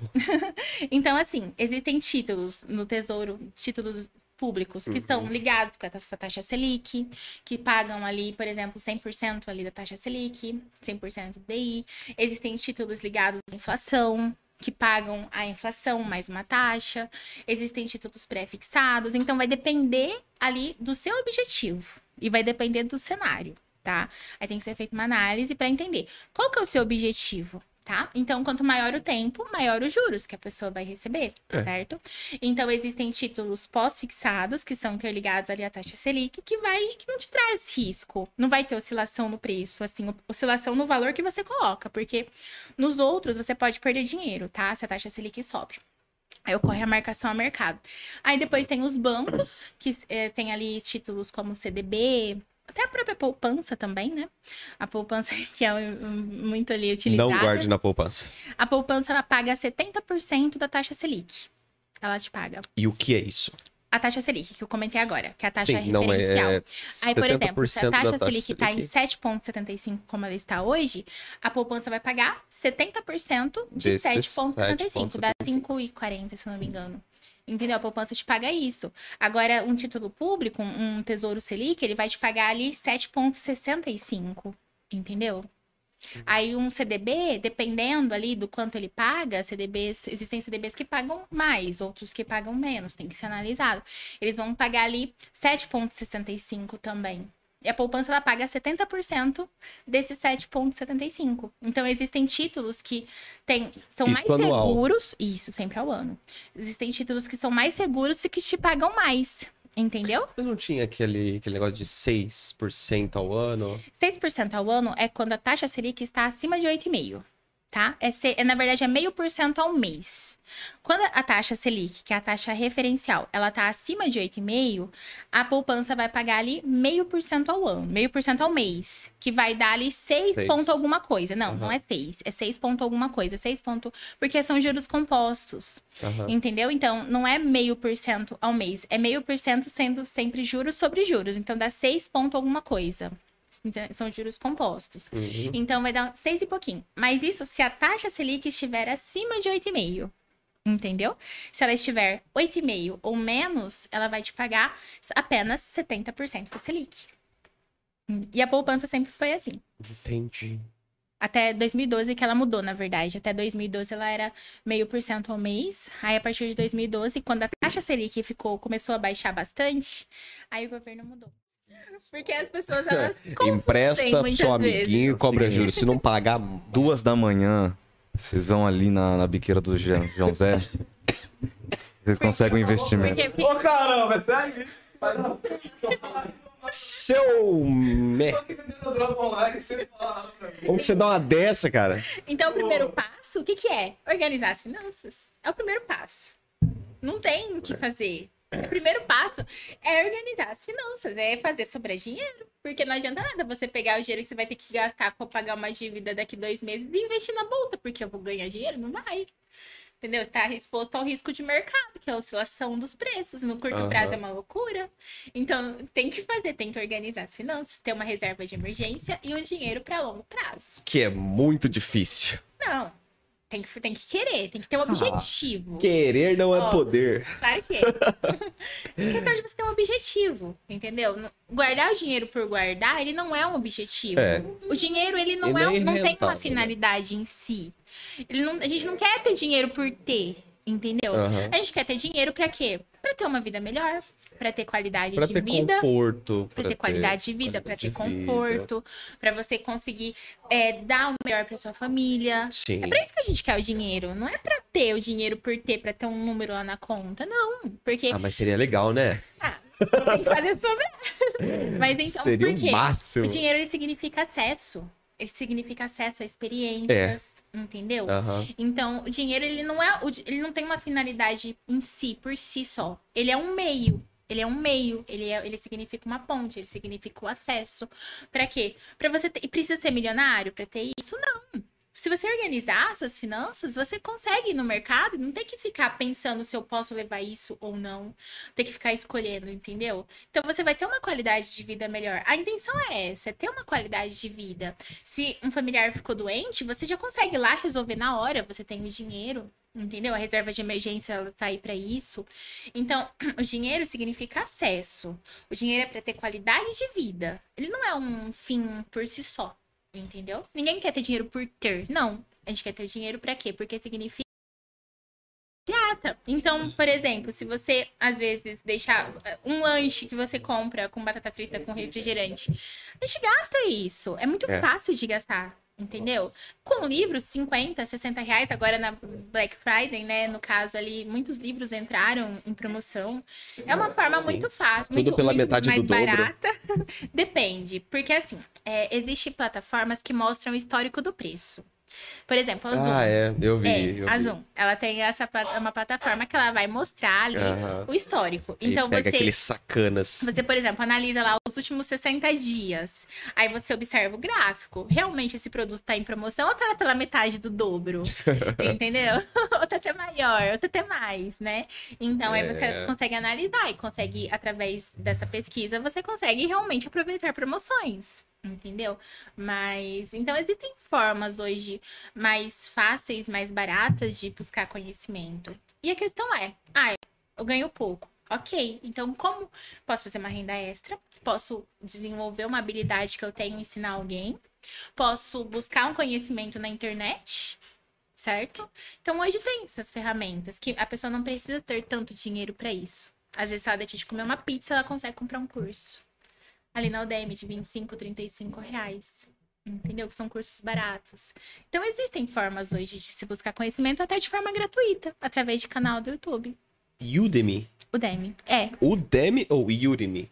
Ah, não sei como é que se fala certinho. Não, porque. uh, É a mesma. Não, não, mesma? não, não, não, não. Agora, Não, Sim, não, eu- é porque ó, é sim, tem, sim, eu tem uma dois, com esse mas- nome. Não, tem uma com esse nome, só que é, é mais pra marketing digital. Por isso que eu tô. não, se for do Thiago Negro, é do Stage. Ah, não, acho que não é não. Mas, ó, U é U-D-E-M-Y, se eu não me engano. Agora eu estou confuso. Não é possível que tenha duas com o mesmo nome. Não, é uma só. Deve Uma ser, só. deve ser. É você tá, tá falando de forma diferente. a pode- forma é é correta uma de falar. de eu não sei de né? falar. se, se é Udemy, se é. Procure na internet, eu não sou É. seu professor de inglês. Eu faço inglês, mas eu não sei, não sei de falar se qual que é a forma correta de se falar. Mas independentemente, tá lá e tem cursos baratos. Só vai. Só Faça vai. cursos, por favor. Então aumente o seu valor Estude. de mercado, entendeu? Às vezes, uma faculdade, eu concordo que ela é cara, que você vai ter que se comprometer muito, que isso vai ser muito pesado. É. Talvez não seja o momento, mas existem cursos técnicos. Sim. Existem cursos, por Que é exemplo, no maravilhoso. Instituto Federal, que você não paga nada, entendeu? Então, assim, existem diversas opções de se buscar conhecimento e de aumentar o valor de mercado da pessoa. Então, e o YouTube tá aí, né, gente? O YouTube tá aí É. pra, com muitos conteúdos gratuitos. Pra começar, dá pra começar por ali e depois, claro, pra você ser um profissional Aí excelente você começa a mesmo, expandir e fala, eu não consigo mais encontrar esse, de excelência, aí você vai esse, esse comprando. conteúdo aqui. Aí você vai para plataformas pagas, né? Exatamente, mas pra iniciar, pra você começar, pra você ver se é aquilo que você quer, começa ali. Começa por ali, que é um- excelente. E livros, né, gente? Livros. Livros você aprende. Ah, é. Ah, é que lê, lê. É bom, é da, bom. a questão da Mas leitura é você encontrar algo que te interesse, tá? É. Se, por exemplo, se você me der um livro, por exemplo, de física quântica, eu vou gostar de ler? Provavelmente não. Ah, eu acho que ia ser legal. Então, aí no caso já não é algo que me interessa. Agora, se você me dá um livro de finanças agora, eu vou ler, entendeu? Eu vou ler com prazer. Eu acho que eu não ia Agora, ele não. não, mas tem livros muito legais que são fáceis de para se iniciar, por exemplo, é, próprio da Natália Arcuri, Não vai com pai rico, pai Nigro. pobre, não. É um excelente livro de mentalidade. É, é sim. Um excelente Hum. livro de mentalidade. Que você mostra a questão de você comprar passivos e comprar Sim, ativos. esse eu já vi. Porque, infelizmente, as, um, tá enraizado na cultura do brasileiro é de acumular. É acumulação. Por exemplo, eu vou acumular, eu vou comprar essa casa, eu vou comprar um carro, eu vou comprar uma casa na praia, eu vou comprar. Entendeu? Vou comprar, vou comprar, vou comprar. Mas isso tem um problema. Tem um problema, Bruno. Porque a pessoa ela sempre vai ter que trabalhar muito para sustentar aqueles bens. É. Isso são passivos, vai tirar dinheiro do seu bolso. Quando você compra ativos, vai colocar dinheiro no seu bolso. Por exemplo, uma cota de um fundo de investimento imobiliário. Vai colocar dinheiro no seu bolso, entendeu? Então Sim. isso é muito legal, porque aquilo vai te trazer renda, não vai te tirar. Por exemplo, até eu tava dando uma palestra, aí é, o sargento, o, o subtenente, ele deu um exemplo de uma pessoa até bem próxima dele que, uma- que ela tinha ali, tinha uma renda alta, ela ganhava muito, tinha casa na praia, tinha casas, carros de luxo, e tava tudo certo. Tava tudo certo, essa pessoa tava conseguindo manter, manter ali aquele padrão de vida dela. Mas ela teve um imprevisto. Ela teve um imprevisto no qual ela perdeu essa renda. E aí? Aí lascou. Aí a pessoa ela tem que se desfazer desses bens, porque ela tá acumulando. Isso só manter a acumulação. passivos. Aham, exatamente. Então aquilo é acumulação. A acumulação, ela não vai te gerar renda. Você vai ter que sempre trabalhar, trabalhar, trabalhar pra manter aquilo. É. Se você deixar de trabalhar, é sempre uma preocupação.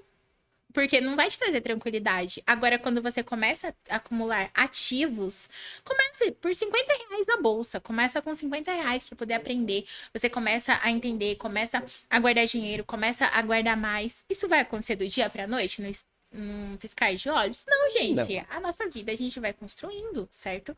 Então, você vai aumentando seu valor de mercado, vai aprendendo mais. E aí você vai construindo ativos, coisas que colocam dinheiro no seu bolso. Entendeu? Aí no final, no futuro, porque quando o que, que acontece? Na velhice é quando a gente tem os maiores gastos, certo? E é o que, o que acontece é o seguinte: as pessoas deixam de ter renda. As pessoas passam a ter renda muito menor na velhice. É. E muitas vezes Ou tem que ter, se né? desfazer desses bens. Ela tem que se desfazer desses bens para conseguir se manter. Aí ela- o que ela acumulou até aquele momento, ela vai ter que começar a vender. Aí o padrão de vida da pessoa cai drasticamente, cai muito. Aí vem aquela questão do fracasso, tipo, nossa, mas eu vou ter que me desfazer. Toda aquela questão psicológica. Aham. Entendeu? Que é muito ruim. Então, se a pessoa ela consegue ter uma vida ali de acumulação de ativos, ela no, no futuro ela vai ter uma renda. Ela vai ter outras fontes de renda que ela não vai ter que se preocupar se com ter que vender bens no futuro para poder se manter. Entendeu? Então tem toda essa questão. Então, pai rico e pai pobre é bom sim. Ah, eu gostei, eu gostei bastante dele. Não, não É um livro de mentalidade. É, ele é excelente. É um livro de Eu, mentalidade. depois que eu terminei ele, eu fiquei. Porque essa questão dessa, Tem dessa razão. questão de você é, trabalhar para pagar, trabalhar para pagar, tem o conceito do próprio livro, né? Que é, É. a corrida dos ratos. Isso. Ou seja, você trabalha para pagar no próximo mês. Aí no próximo mês você trabalha para pagar no próximo. E aí você vai correndo, tipo um ratinho correndo naquela naquela naquela rodinha. Aí a pessoa ganha mais, ela gasta mais. Aí ela começa a gastar mais. Aí a pessoa tem um aumento, aí ela começa a gastar mais, ela gasta mais. Só no primeiro mês que sobra. Depois ela já aumenta ali o que ela gasta. É bem Então, entra nisso. Então, a intenção é sair dessa corrida. É você ter uma vida plena, é você ter uma vida no qual você consegue realmente ter qualidade de vida. E não ter preocupação. Se você, por um acaso, acontecer qualquer problema, como pode acontecer imprevisto, você tem que desfazer, se desfazer de todos aqueles bens, entendeu? Então, a intenção não é é multiplicar. Entendeu? A intenção é multiplicar esses bens e não acumular algo que só vai te trazer dor de cabeça. Entendeu? O que eu, o que eu achei mais legal no, no livro é que o pai pobre é o que mais estudou, é o que mais É um diretor da escola. é o que mais se empenhou na carreira Sim. E não, não vai, não, não, não, não Mas a questão é, quanto mais ele ganhava, mais, ele mais gastava. ele gastava. Mais ele ganhava, mais ele gastava. Então ele entrou na corrida dos ratos. Aham. Entendeu? Aí a questão é, pra sair dessa corrida, questão de você começar a realmente reservar parte da sua renda para o seu eu do futuro, entendeu? Você guarda para o seu eu do futuro, ter um objetivo, você aumentar o seu valor de mercado, você conseguir ganhar mais através de cursos, empreendimentos, outras fontes de renda, entendeu? Até sabedoria para realmente estar lidando com as suas finanças. Ouviu, Cruz? Eu peço Estudar não é desculpas. tudo não, viu? Eu peço de... Não, nunca, nunca falei que era. nunca falei que era. É uma parte essencial, óbvio, essencial, mas somente você tem que também ter ali essa capacidade de estar cuidando, essa habilidade de estar cuidando do seu dinheiro mesmo. Peço desculpas pela ausência. Porque Ah, o OBS ele só não queria funcionar. Tipo, ele só falou assim, cansei. Ele batia a taxa de quadro, ele batia a taxa de tudo que ele precisava. Ele só falava assim, não quero mandar. Dane. Que legal. E aí, tipo, tem quatro lives e depois eu vejo o que eu faço. Desculpa. a gente montou a playlist. Mas pelo menos o áudio eu sabia que tava saindo, mas o, o- a imagem ele só não queria mandar. Enfim, Vai, perdão, falha técnica. Manda em integral. lá Para de mexer nesse Spotify. negócio. Deixa, Cruz. Deixa, depois Uma eu vou, semana vou fazer, sentado vou fazer no você computador lá não esse negócio. resolvendo. A Gabi, ela não vai. Legal pra caralho, né? Quando ela dá uma bosta, sai bonitinho. É, eu não sei, o OBS. Tá perfeito, mas tá O- HD. Mas tá tudo fácil. O que o OBS quer. Simples assim. Não Depois eu, enfim. HD 4K. Mas. Deixa eu pegar mais um pouquinho. Então, eu acabei de virar sócio da Nubank. Através da BDR. Tá, me conte agora como, me conte agora como isso funciona. Eu não faço a menor ideia. Eu só, Ah, pergun- que bacana, eu só perguntei. Só perguntei se ó, tem alguma coisa. Falei, não, tá tudo certo. Falei, então tá bom. não, mas é a BDR que ele explicou. Não, mas pelo aplicativo do, do Sim, banco? eles. Parece que eles, eles querem entrar na Bolsa de Valores. É, e aí. O Nubank tem a corretora. Tem a Isso. corretora. Aí agora eles distribuíram esse rolê pra. Um pedacinho clientes da dele. empresa. Uma BDR. Um Pera, eles, eles estão dando? Basicamente. Por isso que eu aceitei. Alguém Se fosse pra pagar, não ia pagar, não. É, Você tem até o dia 9. Na, na verdade, você não tem, porque você precisa ter uma, Um histórico. um histórico de. É, tem que ter ali. Você não pode ser inadimplente, tem que ter movimentação. Ah, então deixa. Ou seja, se a Nubank faturar muito dinheiro, eu vou ficar muito rico? Não. Mas, Não? Mas tem uma participação de lucros. né? mas talvez uns 50 centavos, talvez eles depositem na minha conta. Quem sabe? Então você tem uma parte da empresa agora, um pedacinho da empresa. Agora eu vou falar pra todo mundo que eu sou dono da Nubank. Vai ser insignificante, porque foi grátis, né? Não sei como é que vai funcionar isso. Ah, vamos gra- ver. como- É, gra- é gratuito. Você não, só não pode vender durante 12 meses. Isso. Tem um lock-up aí que você não pode vender durante 12 meses. Tem essa Eu não cláusula. tô com pressa. Eu coloquei 200 reais na, no, no Tesouro Direto e eu não tô com pressa. Não, Você tenho- investiu em qual título? Não sei.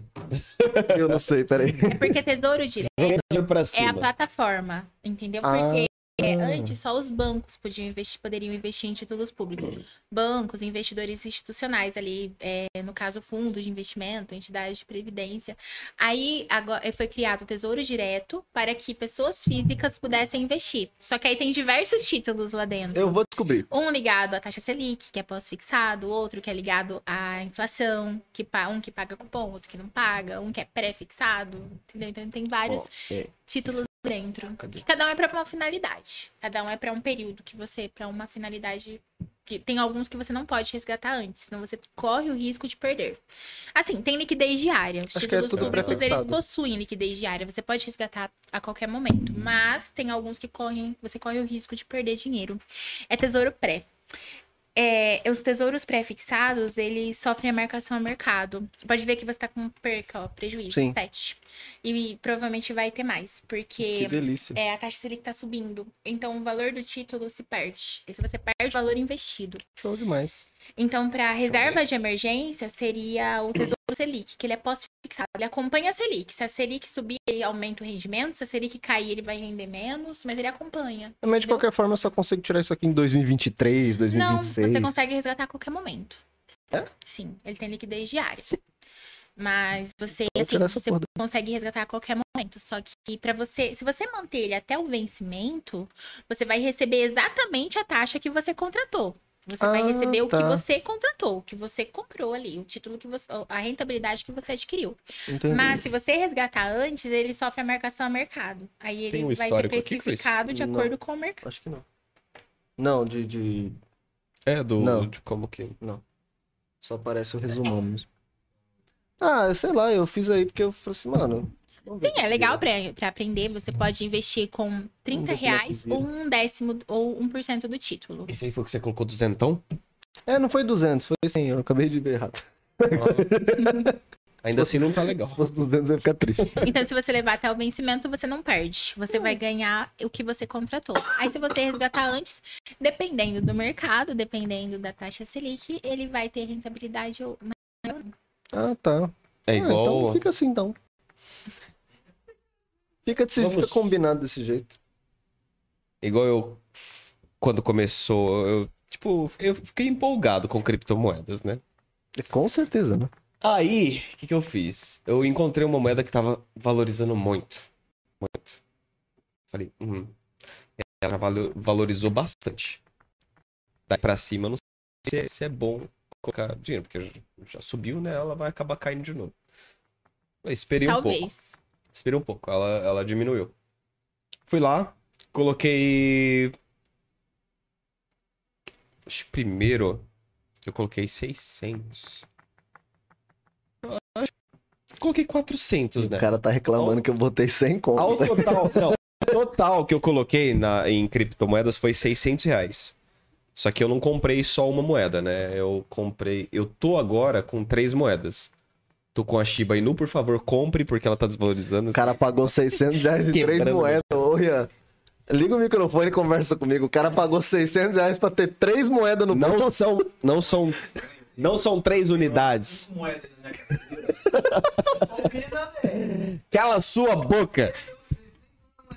Não, ó, eu, eu, eu investi mais na Shiba Inu. A moeda do cachorro.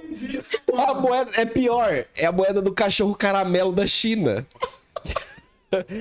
Mas ela valorizou muito, mano. Ó, Olha, tá. Ai, cara. ó, se você tem ideia. Olha a cara, olha a cara de desaprovação do 50%. pessoal. Não, mas eu, eu, 50%. eu ganhei dinheiro com ela. Eu ganhei dinheiro com ela. Mas é que você também. Você não. É que você Ah, não você ganhou dinheiro com ela? Aham. E por que quando eu pergunto alguma coisa pra você, "Ah, tô sem dinheiro? Mas é que ela desvalorizou de novo. Bruno, a gente Assim. precisa de, um- de uma espuma pro microfone. Ah, tô sem dinheiro. Não, mas é que é assim, é... É um mercado de apostas. Você nunca sabe quando ela vai subir ou quando ela vai cair. É por isso que eu invisto em Magic. O Rian tá entrando nessa brincadeira também. É, é- Para, é não por entre nessas isso- drogas. É por isso que eu invisto em Eles Magic. investem em caixinha de papelão. Eu troco, eu troco, eu troco uma nota. É. Eu troco, aí, carta de jogo? eu troco uma nota de papel por um pedaço de papelão colorido pintado. Só isso. não, não pega não. Como Tratando aí funciona pra ver. Hã? Como é que funciona A isso? vergonha. Como é que funciona? É que é assim. Não, não precisa pegar não. Deixa aí, deixa aí. Pega, eu quero mostrar a vergonha do. Pega não. Porque vão pegar a pasta. Em vez de pegar uma cara, vão trazer a pasta. Olha lá, eu falei. Minha aqui já foi todo com 800 reais. 800, Mas isso Não. valoriza? Milhares de reais. mas Então, vamos lá. Isso, isso, isso é um hobby ou isso tem valorização? Isso Assim, tem procura? valorização. Tem procura. Tem, Ah, tem tá. Não, mas a valorização é de acordo com o índice QQ. Não. Índice que ele Cala a quiser. boca. Cala a boca que você não sabe nem que você não conhece teu jogo. Não. O que é esse, meu Deus do céu? E que que? O Nunca viu Irmão Teu? Oi? Irmão Teu. Não, Então é isso aí mesmo. Não, não pegou a referência. não, não peguei. Só um segundo. Tá travando a live, desculpe. Eu jogo com um cavaleiro. Compra um pacotinho de 30 reais. O BS. Cartinha. E dentro do pacotinho tem uma cartinha de 210. Ah, Então assim, calado. Tá? Porque de 30 para 210 é uma valorização. Mas pode vir só cartinha de 5 centavos, e aí? E é um lá. hobby, na verdade, isso é um hobby. É um hobby. Isso é um jogo vício. onde, onde, onde a empresa que faz o jogo ela não controla, ela tem noção do- da valorização de car das cartas que ela produz, mas ela não controla literalmente o valor em si das cartas. Porque é de acordo Porque com a ela oferta e a demanda. Isso, mas ela mercado. vende produtos fechados. Ela não vende, tipo, ah, essa coisa aqui tá valendo 100 reais. Ela não te vende isso aqui. Ela te vende um pacotinho. E se você tiver sorte, você vai ter Exatamente. ali é, figurinhas bem Isso, valorizadas. você paga, sei lá, 20, 30, dependendo do pacote de 50, compra um pacotinho, vem 15 cartas sortidas e se você tiver num bom dia, você acha uma carta que dá pra você comprar mais 30 pacotinhos. E aí, a- o valor das cartas, ele incide é, literalmente na jogabilidade. Então, existem torneios em- é, dentro desse jogo, onde o pessoal de- é, otimiza muito o- as cartas que ele utiliza para jogar. Consequentemente, se o cara montou uma sequência de cartas lá que ganham um campeonato mundial, outras pessoas vão querer copiar o mesmo baralho que ele. Uhum. Então é literalmente oferta e demanda. Valoriza. Então, Porque ah, o cara- alguém usou bem aquela cartinha de papelão. Entendi. Isso. Assim, a, a criptomoeda, ela é basicamente isso, oferta e demanda. É. Ela é oferta e demanda. Ela é uma especulação. Eu na minha mão. É verdade. Nesse teu caso, é um hobby, algo que Eu posso converter ela agora que eu quiser tá pra tudo real. certo. Ela pode certo. centavos. Mas... Que é muito difícil. Então é o que eu faço. Então, Mas tipo não é assim, impossível. Se tudo der errado, eu vendo aquela pasta ali. Continuando a minha linda história, Eu sou solteiro também, se eu quiser, eu compro as cartinhas todas desse moleque. amigo. Meu Deus. A gente, foi- a gente, a gente saiu de, de economia pra, pra Pra cartinhas. cartinhas e Cartinhas. criptomoedas. Criptomoedas ainda é dinheiro. Criptomoedas falidas. Não é falida, não é é, falida. Bitcoin? É Bitcoin? Ah, mas hoje Então não é tá falida. compensando comprar. Óbvio que não. Custa 65 mil reais um? Não, 60 mil dólares. Isso, Ah, dó- 338. 300. Desculpa, eu queria ser legal. 338 mil reais. Eu quis ser legal. Olha, em relação à valorização ou não do Bitcoin, pode ser que se valorize. Sim, a gente não Sim. tem uma bola de cristal pra prever o futuro, certo? Mas É é, a questão é, é que, assim, mais empresas começaram a aceitar, estão começando a aceitar agora, a receber em criptomoeda, em receber em bitcoins. Então, essa questão de oferta e demanda. Quanto mais pessoas querem comprar, agora que está muito al- em alta, mais pessoas, que está num topo histórico, né? Mas agora deu uma caidinha devido aí à, à nova onda do, do Covid. Mas quanto mais pessoas querem comprar, quanto mais pessoas olham e falam assim, nossa, legal, vou começar a investir, mais essa moeda tende a se valorizar. Se, ah, por exemplo, El Salvador já adotou a moeda, o país já adotou a moeda como moeda oficial. E, inclusive, ele já publicou. A moeda caiu, ele já publicou no tweet. Vou comprar 100 bitcoins. Entendeu? Então, o, presidente já publica. Então, eu, assim, queria, eu queria ter essa, e se- essa preocupação. Tipo, vou comprar 100 bitcoins. vou comprar só 100. 100 bitcoins. Então, assim, é, essa questão, quanto mais. Claro, a valorização maior já foi. Sim, óbvio. Não Sim. sei, não sei. Também não sei. A gente não tem bola de cristal. Mas se, por Não, exemplo, é- países Ela ainda não começarem a chegou comprar. na, na maior que ela já teve. Mas se países começarem Licença, a comprar gente. também, para ter ali nos- nas suas finanças como um fundo. a tendência é se valorizar muito mais, valorizar ainda mais. Mas é, é porque, tipo assim, eu penso assim, a gente tem que encontrar. É certo que o Bitcoin já virou uma moeda mais estável. Sim, é a mais estável Mas de todas. É Bitcoin Pra e Ethereum, né? faturar e o Ethereum. Mas pra ganhar dinheiro, você tem que pegar moedas com pouco valor que tem potencial de crescimento. É, mas você tem que Por identificar qual exemplo. que tem o potencial, porque muitas não Sim, são... sim, sim. não Por servem. exemplo, se eu compro uma fração de Bitcoin, eu compro 100 reais, o Bitcoin tá valendo 60 mil dólares. Se amanhã ele valer 60 mil ponto 35, eu vou ganhar Você tá milésimos que não vai de valores. Não Sim. vai ganhar, não vai, é, como é que fala? Render absolutamente nada. Agora, se eu compro uma moeda, por exemplo, eu comprei a Shiba Inu, ela tava valendo 0.00030. Alguns meses depois, ela tava 0.00.45. Ela já valorizou bastante. Valorizou 50%. Então, eu ganhei 50% do valor que eu coloquei. Sim, Entendeu? 400 para 600. Hum, é. De 400 para 600. Então, você tem um, uma capacidade de ganho muito para investir nessas moedas que tem essa essa volatilidade. Volatilidade. Volatilidade. Volatilidade. Isso, essa é a palavra. É, o Bruno Perini, gosto muito de acompanhar ele. Ele fala que agora, nesse, nesses anos que virão, será a maior. é, será será o, tempo, o período que vai formar mais milionários É. e que também vai fazer pessoas perderem muito dinheiro. Então, sim. É um potencial muito grande de ganho? Sim, concordo, concordo sim. Que sim, só que assim, você não pode pegar todo o seu dinheiro e colocar numa moeda. Não, Entendeu? é- Então, assim, o certo é montar uma carteira. Você pode ter criptomoeda? Claro, até deve. Mas, assim, vai depender de pessoa para pessoa, dependendo do nível de risco que ela aceita ter. Mas coloca 5%. Você tem lá da sua carteira, ah, você tem 100 mil reais investido. Coloca 5% dos 100 mil, por quê? Se acontecer de perder valor, isso não vai fazer É, não você vai fazer falta. entendeu? Não vai quebrar você. Então, estabelece um percentual na sua carteira. Ah, eu quero comprar Bitcoin, quero comprar Ethereum, como quero comprar Litecoin, quero comprar Dogecoin, quero comprar o Bitcoin. Tem Compre Shiba Inu. um joguinho aí que tem Por favor. mineração, sabe? Um joguinho de mineração que você troca e... Então, enfim. Você coloca... NFT, né? Não. É, não. Esse é um joguinho mesmo que troca por moedas. É um joguinho. As NFTs a gente já entra Tem nesse tópico vários já joguinhos que você minera. que você minera. É, bi- é Bitcoin. Bitcoin. É Bitcoin. Isso. Então, assim, coloca 5% do seu patrimônio. Por quê?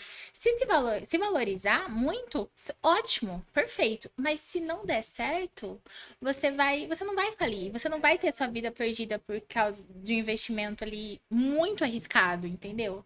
Então, coloca um percentual do seu patrimônio.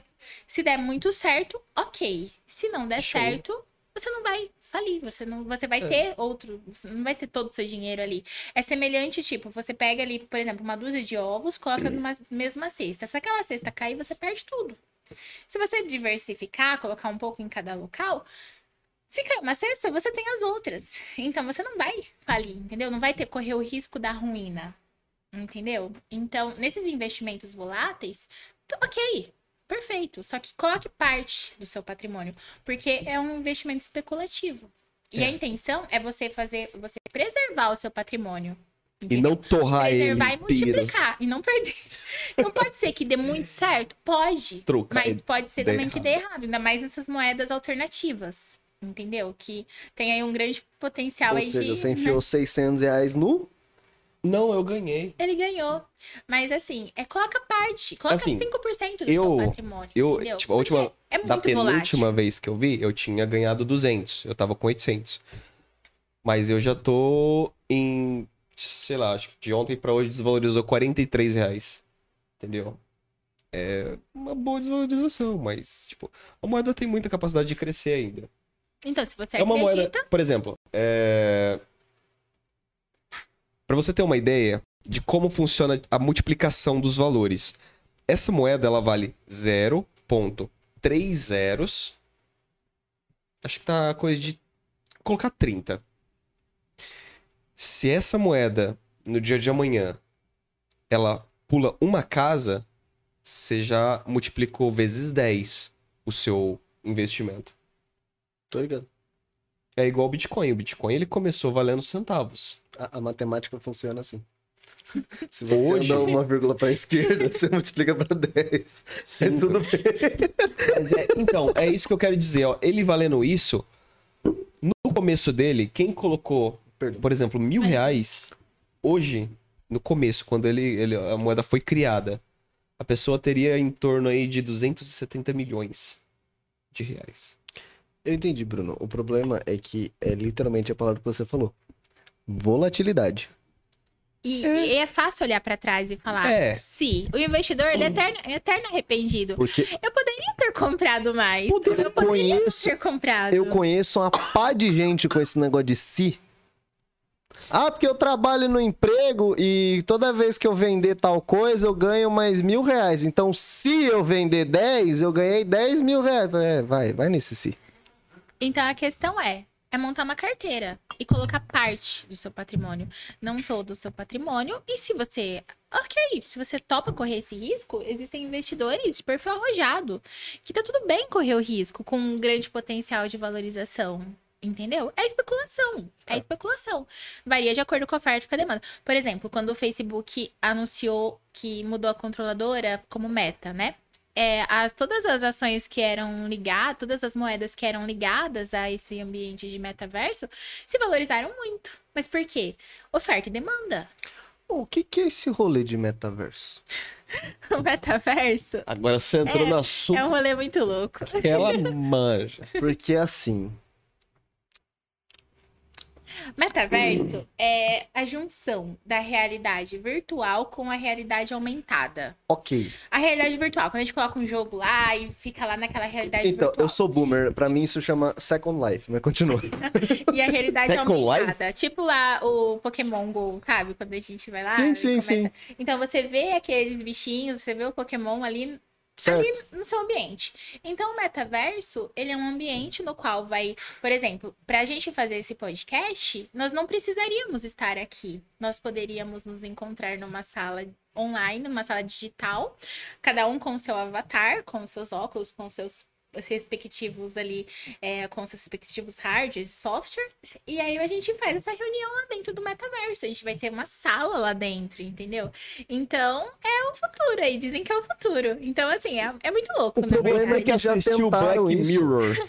Jogador número um, O assiste problema- esse filme. É um filme muito problema legal é e que já tentaram isso. Essa ideia. Você não lembra desse, dessa época, do Second Life? Ah, não, eu não joguei. Você lembra dessa época? Não. É sério? Sério. Jesus, eu sou o único velho daqui. Sim. Puta Todo- que Mas agora, o Facebook, ele quer realmente montar esse universo. Não, e aí o, o, vai ter Zurqui- o Zurquinho quer dominar o mundo, ele não quer montar o universo. Ele quer, ele quer ser ali, ele vai montar esse universo. Aí, no caso, as empresas vão estar lá dentro. Aí, por exemplo, uma empresa, ela vai montar ali, claro, ele já tá lançando novas tecnologias, vai não sei quantos bilhões aí que ele vai se despender para poder investir. Sim, Agora é hora de É. comprar. é agora jogos que estão investindo. Então, assim, empresas que estão nesse mercado seria um momento de se estar investindo. Se você não consegue ali estudar, entender essas empresas, existem ETFs que investem nessas empresas. ETFs é um fundo, é um fundo de é um fundo que vai comprar essas empresas e vai fazer essa gestão. A gente compra partezinha daquele fundo, a gente compra cotas. Então, por exemplo, é o ETF Meta, tem 10 empresas lá dentro que estão ligadas a esse setor. O setor de tecnologia, o setor o Facebook, a Amazon, empresas que na nuvem, empresas de jogos que estão lá, que se essas empresas se valorizarem, o ETF vai se valorizar. Ou você pode estudar mesmo essas empresas e se aprofundar nelas e investir nessas empresas. Marquinhos Zuckerberg é, um, é uma pessoa frustrada com, porque ele joga. Eu tenho certeza que ele jogava Second Life. Gente, Second Life é um, era um jogo que literalmente era uma segunda vida. Então você tinha um É, universo. Second Sim, mas é, literalmente você tinha um universo com cidades montadas, planejadas e tudo mais. Isso se chama The Sims. Não. Onde, onde você poderia ser quem você quiser, você montaria o seu avatar. Essa E é as a pessoas- proposta do. Então, metaverso. é o Second Life. Mas que não, é, não é sua essa ideia. Para de roubar dos outros. Mas a questão é que Ele tem agora dinheiro, ele pode comprar. vai ter Sim. empresas envolvidas, vai ter uma tecnologia É, muito é. mais superior. E a intenção é que, por exemplo, A agora intenção é que a gente fique ter- gordo sentado numa poltrona, que ninguém saia, não levanta a bunda pra fazer mais nada na vida e fica todo mundo jogando joguinho. vai ter negociação, por exemplo, reuniões. Não precisa, a pessoa pode estar na sua casa, ela entra lá naquela sala, através do seu avatar, e faz a reunião. Ela não precisa ir até a empresa. Mano, imagina daqui uns tempos. Aí, por exemplo, você pode, se você quiser ser mais alto lá dentro do jogo, você pode. Se você quiser ser mais alto, mais magro, ter olhos azuis, olhos verdes, olhos castanhos, você pode ser o que quiser lá dentro, com seu avatar. Os MMORPG fazer isso faz tempo já. Mas, Tá aí atrasado. agora vai ser Atrasado. voltado, aplicado a negócios, Sim, entendeu? sim. Aí agora Sim, vai ser entendi. algo que sim, que já existe, sim, mas que agora vai ser voltado, inclusive, a negócios e a expansão, né? Porque agora as empresas elas estão investindo nesse universo mesmo. E é o futuro. o futuro É, no, no Se futuro, você olhar pra trás e ver o quanto a gente evoluiu nos últimos no futuro a 20 gente vai anos estar dentro do. da Matrix. Também. Né? Esse Matrix é mais, um pouquinho mais pra frente. Mas antes da Matrix vai ser o. o... Sword Art Online. Certeza que vai rolar um negócio desse. É, não sei. Sério? Nossa, Bruno, sai, sai do meu podcast. É, ah, alguém lembra que o, o Cruz aqui, que ele é velho? Falou aí, novinho. Obrigado. Uhum. Beleza. É, o que dizíamos? Sobre, sobre Second Life Metaverso. O, Ah, o é. Second Life 2.0.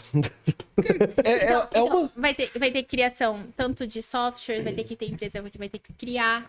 Sim, É a agora questão, vai do, a questão dos equipamentos pesado. também, a questão de programadores. Ou Vai seja, encarecer tudo. eu vou poder ser um, um, um, um Alan Zoca da vida dentro do metaverso. Eu posso criar um avatar primeiro e virar um streamer dentro. Você facebook.com barra investir. É, é bolsa americana, na verdade, né? Aí você teria que investir em empresas que estão ligadas a esse segmento. Você está apostando que essa empresa vai dar certo e que ela vai ganhar valor no longo prazo. Você pode investir através de ETFs também. ETF é como se fosse um pacotinho de empresas, sabe? Porque o ETF é um fundo, é um fundo de um gestor profissional, que você vai pagar uma taxa de administração, aí vai ter uma pessoa, um gestor profissional lá que vai fazer essa compra para você, que vai escolher as empresas, entendeu? Por exemplo, vai ter 10 empresas lá dentro, por exemplo, o ETF Meta, tem 10 empresas lá dentro, que ele aposta que realmente vai se valorizar no longo prazo ligada a esse mercado, ligada ao metaverso. Aí você vai ganhar de acordo com a valorização dessa empresa, dessas empresas, entendeu? Aí você não investe em uma pé, em uma só, você investe em várias. Você investe em várias. É um pacotinho. como se fosse um pacotinho de empresas, entendeu? É um fundo, um fundo de investimento. É, mó trampo. E Pra- ETF porque é, ficar liga- é é negociado na Bolsa de Valores. Aí você consegue abrir a conta e consegue investir na Bolsa Americana. É pra ficar rico, pra ficar rico geralmente tem que trabalhar Não é bastante. difícil, é novo. Não é difícil, é novo. É novo, mas não é difícil, entendeu? Você fazendo uma vez, você já aprende. É, você você perdendo vários novo. milhões de uma vez também você aprende. né? Por exemplo, Avenue. A Avenue. Avenue. Entra uma no meu corretora Pix, americana. Manda aquela verba que eu invisto pra É uma você. corretora americana. Você abre conta nela, nessa corretora, aí você vai fazer todo o passo a passo, vai enviar os documentos, vai abrir a conta nessa corretora, aí você consegue comprar por lá. É a mesma coisa de abrir conta num banco. Só que você vai fazer numa corretora americana. Aí Isso, você vai ter então, que tipo enviar o assim, seu dinheiro. Teoricamente, você vai receber porcentagens pela corretora em dólar, o que é muito bom. O problema é que se tiver alguma taxa, você vai pagar em dólar também. Verdade, cara. A gente investe no exterior, a gente ganha em dólar. Sua receita é em dólar. Tá bom? Vai investir sem conta, 18 dólares. É, 10, é, é um dólar. Cara, coloquei 100 reais. Falar, deu 1,35, senhor. Eu vou. Nunca! Olha, Dois dólar- anos, não, cara? Não, não espere. O dólar. Sabe quando o médio. dólar. Sabe quando o dólar vai ficar. Invista sempre, porque você vai ter um preço médio do dólar. Não tente adivinhar futuro. Sabe Ainda quando mais que o com dólar- essa instabilidade, essa instabilidade política no Brasil, pode fazer com que o dólar ainda ganhe mais valor, se valorize ainda mais. Vai passar Libra. Devido à instabilidade. Porque, o que que, o que que tá acontecendo? Libra esterlina. O que, que aconteceu? A taxa Selic ela ficou muito baixa. Aí o que, que aconteceu? Investidores estrangeiros saíram do nosso país à procura de mais, uma maior rentabilidade. Então, saiu o dólar do nosso país. Essa questão da desvalorização contribuiu para isso, a questão da instabilidade política também. Então, por quê? O investidor estrangeiro que traz dólar para o nosso país, ele não vai querer ficar num país que tá, não está pagando nada, por exemplo, com o- a taxa Selic a 2% que estava no começo do ano, entendeu? Então, ele retira dinheiro do país. Retira menos dólar no país faz com que o dólar se valorize. Tudo que tem pouco fica mais caro, certo? Então, aí isso contribuiu para o dólar. Agora, com a instabilidade política, pode ser que desvalorize, que, va- que valorize o dólar ainda mais, entendeu? Então, não tente adivinhar o valor do dólar. Faça preço médio. Compre sempre, que aí você no final você vai ter um preço médio, entendeu? Eu, eu não sei se eu, não- eu vou falar muito, adivinhar. muito errado, mas eu queria muito que o Brasil aceitasse eh, o dólar como moeda e a gente ganhasse em dólar. Ah, Mas o problema do Brasil aceitar dólar como moeda oficial, ele não vai ter poder sobre a política monetária. É, não, eu sei. Vou, Aí ele perde toda a questão Muito provavelmente da... eles devem falando uma besteira muito consegue. grande, mas seria tão mais fácil pra muita coisa. Aí ele fica à mercê do dólar. Ele não consegue exercer política monetária. Por quê? Mas a gente política já monetária é. coloca e tira dinheiro em circulação. Sim. É, Politicamente, a gente já é mercê dos Estados Unidos faz um tempo. Todos os países, eles são ligados à moeda americana, porque é é a principal moeda. É a principal moeda. Então, tudo que vai comprar é negociado em dólar. A maioria das coisas, negociado em dólar. Você vai vender para o Japão e vai receber em ienes. Não, é dólar. Entendeu? Caralho, haja, moeda também. É, é bem negociar. desvalorizado. Mas assim, é, então é tudo, tudo muito ligado ao dólar. Porque isso já é histórico, na verdade. O que, que aconteceu? É, antes, antigamente, tinha o lastro ouro, né? Ah, o banco tinha que ter em ouro o valor da moeda emitida. Aí veio as guerras, para financiar as guerras, eles começaram a imprimir mais dinheiro. Aí perdeu-se o lastro ouro por um determinado momento. Aí depois, na Segunda Guerra Mundial, aí voltou o lastro ouro. Aí depois, na Segunda Guerra Mundial, perdeu-se de novo. Aí, por quê? Quando o governo vai emitir mais dinheiro para financiar suas dívidas, ele não tinha em ouro lá no Banco Central. Então, ele precisava, não podia ter o lastro ouro. Aí depois eh, teve que o que acordo de Bretton Woods. O ouro desvaloriza? Não, é por exemplo, para eu ter um real, eu preciso ter o mesmo valor em dólar. Lá, separado, em, em ouro, ouro. entendeu? Em ouro. Então, um real tem que ter o mesmo valor em ouro. É e o lastro você tem é mais em moeda do que em ouro que você tem guardado, tua moeda. Porque, por exemplo, você podia pegar a sua moeda e ir lá no banco e falar, eu quero trocar por ouro. Entendeu? Essa era a intenção. Ah, Aí entendi. perdeu esse lastro, ou seja, hoje a moeda é fiduciária, ou seja, de confiança. A palavra fidúcia vem de confiança. Ou seja, a gente tem que acreditar que o governo vai realmente honrar com aquilo, entendeu? É confiança. Hoje não tem bonito! mais o lastro. E depois da Segunda Guerra. É, mas é, é confiança. Aí, depois da Segunda Guerra Mundial, Você nem tem escolha. é, voltou o lastro ouro, ficou assim. Verdade. Somente o dólar seria valorizado, seria lastreado em ouro e todas as outras moedas seriam lastreadas no dólar. Só que aí o governo começou a imprimir mais dólar. Aí foi o acordo de Bretton Woods. Aí lá em 71, esse acordo se encerrou. Aí nem, mas nenhuma moeda hoje é ligada ao ouro. Tem lastro de ouro. Então, o governo imprime o quanto ele quiser. Vamos resolver a, po- a pobreza do Brasil então. Imprime real aí. Mentira, gente. Manda eles imprimir dólar. E se o Brasil É ele verdade, ele adotar imprime dólar. ai. Imprime libra. E se o Brasil adotar dólar, o governo perde essa autonomia tipo, de imprimir mais moeda, de realizar a política monetária. Por que, que a taxa Selic está aumentando bastante? Por causa da inflação, que está descontrolada. A taxa Selic alta faz as pessoas consumirem menos, porque o custo do dinheiro, que é os juros, fica mais caro. Então as pessoas consomem menos. Aí, consequentemente, é uma tentativa de controlar a inflação, mas o valor do dólar influencia também, porque o custo dos produtos ficam mais altos. E se o Brasil, se qualquer país adotar outra moeda, eles perdem essa, Sim, sim. essa, essa autonomia de fazer essa política monetária, Então entendeu? vamos imprimir dinheiro, gente. Resolve o problema do Brasil. Isso. Gente, não- pelo amor de Deus, isso é brincadeira. Isso Não é causa assim que funciona. inflação. É, não é assim que funciona. Isso é piada. Isso causa Humor. muita inflação, a impressão de dinheiro. Humor. Não imprimam na impressora de casa, por favor. Por favor. Porque, por exemplo, Isso aqui é, é- é feito de A4, viu? É só, é só pra, é só pra, é só pra ilustrar. né? É decorativo, passaram a perna aqui no- ele não no bro. significa nada.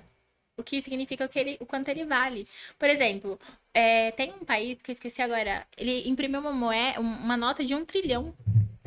Show. Entendeu? Não vale nada. O valor nominal não vale nada. Quanto mais imprimir dinheiro, sem aumento de produção, mais caro vai ficando as coisas. Porque tem mais dinheiro em circulação. As pessoas aceitam pagar mais por algo que realmente. Sobrou. Porque tem mais disputa pela Sorry. mercadoria. Aí o valor sobe. Entendeu? Então imprimir dinheiro não é a solução. A gente imprime dinheiro e começa a comprar carne a 25 mil reais. Diga. É, o que foi o plano real? Foi um plano falho. Foi um plano falho. É, eu- É, e como funciona a troca de moeda de um país? Tipo, eu estou trocando minha moeda para essa. olha só. Antes de 94, Eu ia fazer o piada. Brasil ia lá e trocava de moeda. Porque a inflação era descontroladíssima, certo? A inflação, o aumento dos preços eram assim. Enormes. Absurdamente, ignorantes. Absurdamente altos, exatamente. Então, não conseguia ter estabilidade. Ou seja, você, basicamente, você tinha que receber o dinheiro hoje e ir lá comprar correndo uma comida no mercado, porque à tarde já estava mais caro. Infelizmente, era o que acontecia. Então, o que que, acontece... o que que aconteceu? Aí eles trocavam de moedas ou cortavam zeros, numa tentativa de controlar a inflação. É, ou, ou, por exemplo, vai fixar preço. Vai falar assim: olha, o valor dessa, desse copo não vai aumentar. Mas se tá caro pro produtor fazer, para ele produzir, você vai produzir para vender com prejuízo? Não. O produtor não vai produzir. Ou seja, causa mais escassez e no final vai causar uma inflação maior ainda. Vai causar uma inflação maior ainda. Aí foi trocada e houve essa implantação do plano real. Tinha paridade do dólar de um para um, né? Um dólar, um real. Que era tão bom. Aí foi colocado, no, no- foi colocado nos preços. Os preços iam aumentando e do lado tinha a URV, Unidade Real de Valor. Que aí tinha lá é, tanto o preço normal do produto, porque aumentava loucamente, tinha o URV do lado. Aí quando mudou a moeda, colocou, mudou o quê? Colocou meta de inflação, foi colocado, foi colocado, foi vendido estatais, foi ali reduzido gastos. Tem um, filme muito legal, é real, o plano por trás da história. Tá no YouTube. É muito legal para vocês entenderem essa parte. Então assistam. Real, o plano por trás da história. Mostra toda como, como, como que foi que aconteceu. Aí, até que foi essa estruturação para mudar para o URV, tinha o preço normal e o preço da URV, que não aumentava loucamente igual os preços, né, do- atuais ali. E aí depois, em 94, foi entrou o plano real, que aí foi estruturado todo o sistema. Não foi somente uma troca de moeda, houve uma estruturação. Houve uma estruturação, venda de estatais, a redução de gasto do governo. Foi estabelecido déficit primário, a questão das contas do governo foi estabelecido, tipo, quanto que o governo podia gastar, política fiscal, déficit primário. Aí eh, o governo teria que fazer sobrar dinheiro, que hoje não sobra mais, mas hoje sem- sempre déficit e superávit primário e déficit, né? Tinha que sobrar dinheiro. Teve toda uma estruturação do país para implantar essa moeda. Por isso que hoje, desde quando o real foi implantado, ele perdeu 85% do valor. Ou seja, se eu tinha 100 reais lá no começo, hoje eu tenho 15. Caraca. Entendeu? Foi, foi em 94 o plano real. 94. 6, 26 anos, mais ou menos, que o real existe. É, 27. 7. 94, não foi? 94. 27. Foi implantado em 94. Eu Então, tenho o- 26. perdeu 85% do valor. 7 anos. Sim, exatamente. Em 27 anos, o 1 para 1 foi para 1 para 6. Tá tudo certo. Então, Cara. foi- assim, sim, a inflação é um problema. A inflação é um problema. Mas aí tem essas medidas aí para tentar conter ela. Aumenta a taxa Selic. No caso, foi dinheiro, feito resolve. tripé econômico, entendeu? Então, assim, sim, é um problema, porque afeta principalmente as pessoas que possuem menos recursos. Principalmente. Porque a pessoa que ela possui menos recursos, ela inevitavelmente vai utilizar para comer. o dinheiro que ela recebe para comer e para serviços básicos. E se aquele valor aumenta e ela gasta tudo, ela vai ter que deixar de consumir, ela vai ter que reduzir ainda mais o que ela come, trocar. Se ela não pode comer carne, vai ter que começar a comer frango, vai ter que trocar, vai ter que reduzir. Então é um problema, é um problema. Por isso que tem essas políticas, essas políticas econômicas para tentar conter a inflação. Um dia você vai. Daqui uns dias você vai chegar em casa, sua mãe vai falar. Mas comendo? Mas todo dia é isso agora? Não precisa comer mais. É uma vez por semana, então, assim, morrer. eu concordo, é um problema. Um problema muito grande. O quão ruim tem de estar as coisas pra tocar a mão. No caso, um descontrole total, né? Porque era totalmente descontrolada a inflação, levando con- ao congelamento das contas, inclusive. Lembra que teve o confisco? Vocês já ouviram falar do confisco que, Que teve? tomou toda a poupança. É, na verdade, da congelou. galera. Não, não pegou o dinheiro das Não pessoas, pegou? congelou. Congelou, ou seja, as pessoas não podiam gastar. Por quê? O que faz aumentar a inflação? O que faz aumentar o valor dos produtos?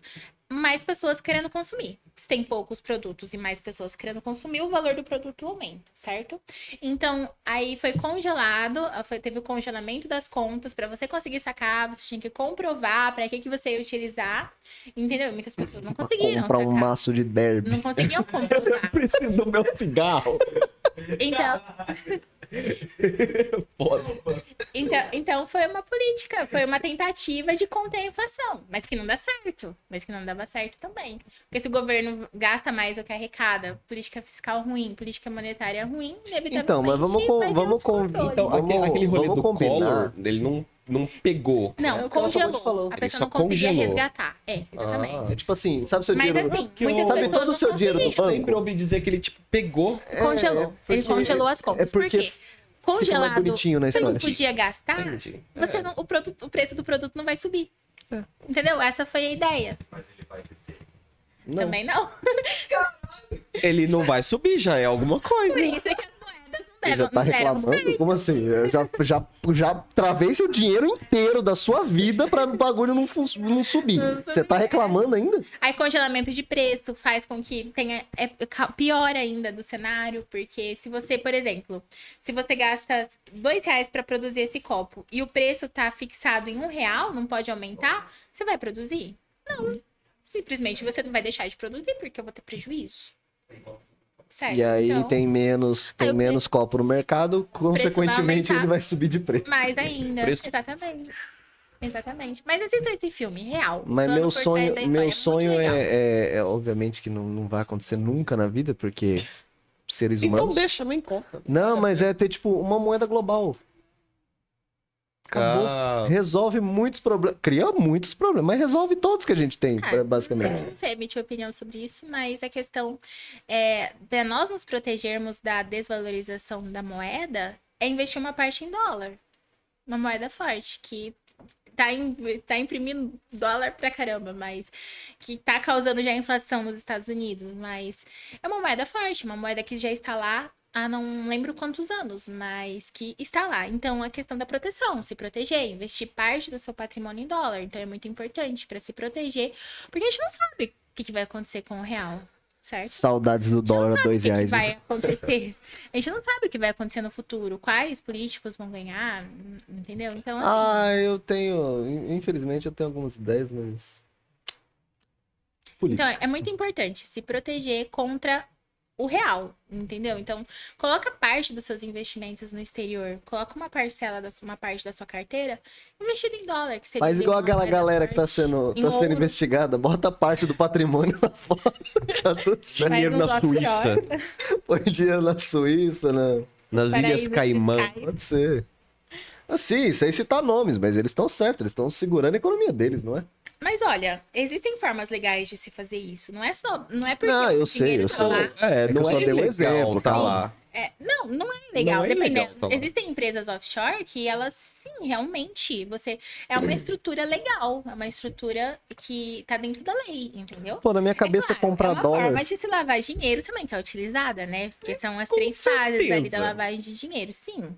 Tem a fase da colocação, da ocultação e da integração. Seria uma forma de se ocultar. Por exemplo, de se. Ali. É... Mas se você tem, entre aspas, se você tem. Eu vou, eu vou falar de uma forma bem leiga, porque eu não sei como é que eu falo isso. Mas, tipo, se você compra dólar, teoricamente, você não, se você eh, tem um imposto de renda, se você precisa declarar, você não precisa colocar também esse valor ou não? Você tá me perguntando em relação ao imposto de renda que você vai pagar no exterior, certo? Sim, Isso, a- tanto no assim, exterior quanto, no- quanto Ó. no, no Brasil próprio. Aqui, é, vamos falar de renda variável. Você vai investir em empresas lá fora. Aqui no Brasil, o imposto sobre é, ações, sobre, sobre ali, é, fundos de investimento imobiliário e tal. No caso aqui, ações, 15%. Se você vender em dias diferentes, você paga 15% sobre o seu ganho. Só que você tem uma isenção de até 20 mil reais. Não é 20 mil reais de lucro. É mi- 20 mil reais de venda. Ou seja, eu comprei essa ação por 5 mil. Essa- esse, esse lote de ações, por exemplo, 100 ações por 5. Eu vendi por 21, eu, no mesmo mês, eu preciso pagar 15% sobre esse lucro. Se eu comprei por 5 e vendi por R$19,999 ou até 20 mil, eu sou isento. Eu não pago nada de imposto de renda. E se, eu, e se passar desse, desse mês, dos por exemplo? 20, se passar dos 20, você paga o imposto Entendi. de renda sobre o seu lucro. Isso é para operação normal, que é compra e venda em dias diferentes. Se for day trade, você compra e vende as ações em dias iguais, é 20% de imposto de renda e não tem isenção, tá? Isso, são, é, isso é o imposto de renda para aqui as ações no Brasil. Renda fixa é, depende do período. De 1 a 180 dias que você permanecer naquele investimento, você paga 22,5% do lucro. De 181 a 360, você paga 20. De 361 a 720, você paga 17,5%. Acima de 700 721, você paga 15%. Aí parou. É, o- é a última. Mil dias é 15%. Então, essa é a renda fixa no Brasil. E renda variável foi como eu expliquei. Tem a isenção para vendas em dias diferentes de até 20 mil reais na venda, não é de lucro, tá? Entendi. É 20 mil reais de venda no mês. No exterior, o imposto é de 15% também. Só que você tem uma isenção de 35 mil reais. Ou seja, se você faz uma venda de até 35 mil reais no exterior, de ações no mês, você é isento. Entendeu? Então a isenção é um pouquinho maior. Agora, você vendeu 38 e teve lucro, por exemplo, de 10 mil, você vai pagar 15%.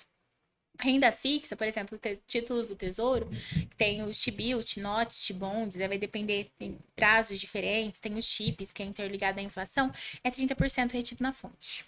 Entendi. Meu Deus! Meu Deus! Eu não sei como você grava tanta coisa, meu. Assim, co- assim como você grava cada peça do hardware num PC, ela grava. Mas não isso tem isso faz tanta. parte das aulas. Umas três, quatro, se precisa você gravar os nomes, é- tá, tá escrito na peça. Isso não faz tem parte das como. aulas, isso, faz, isso cai em prova.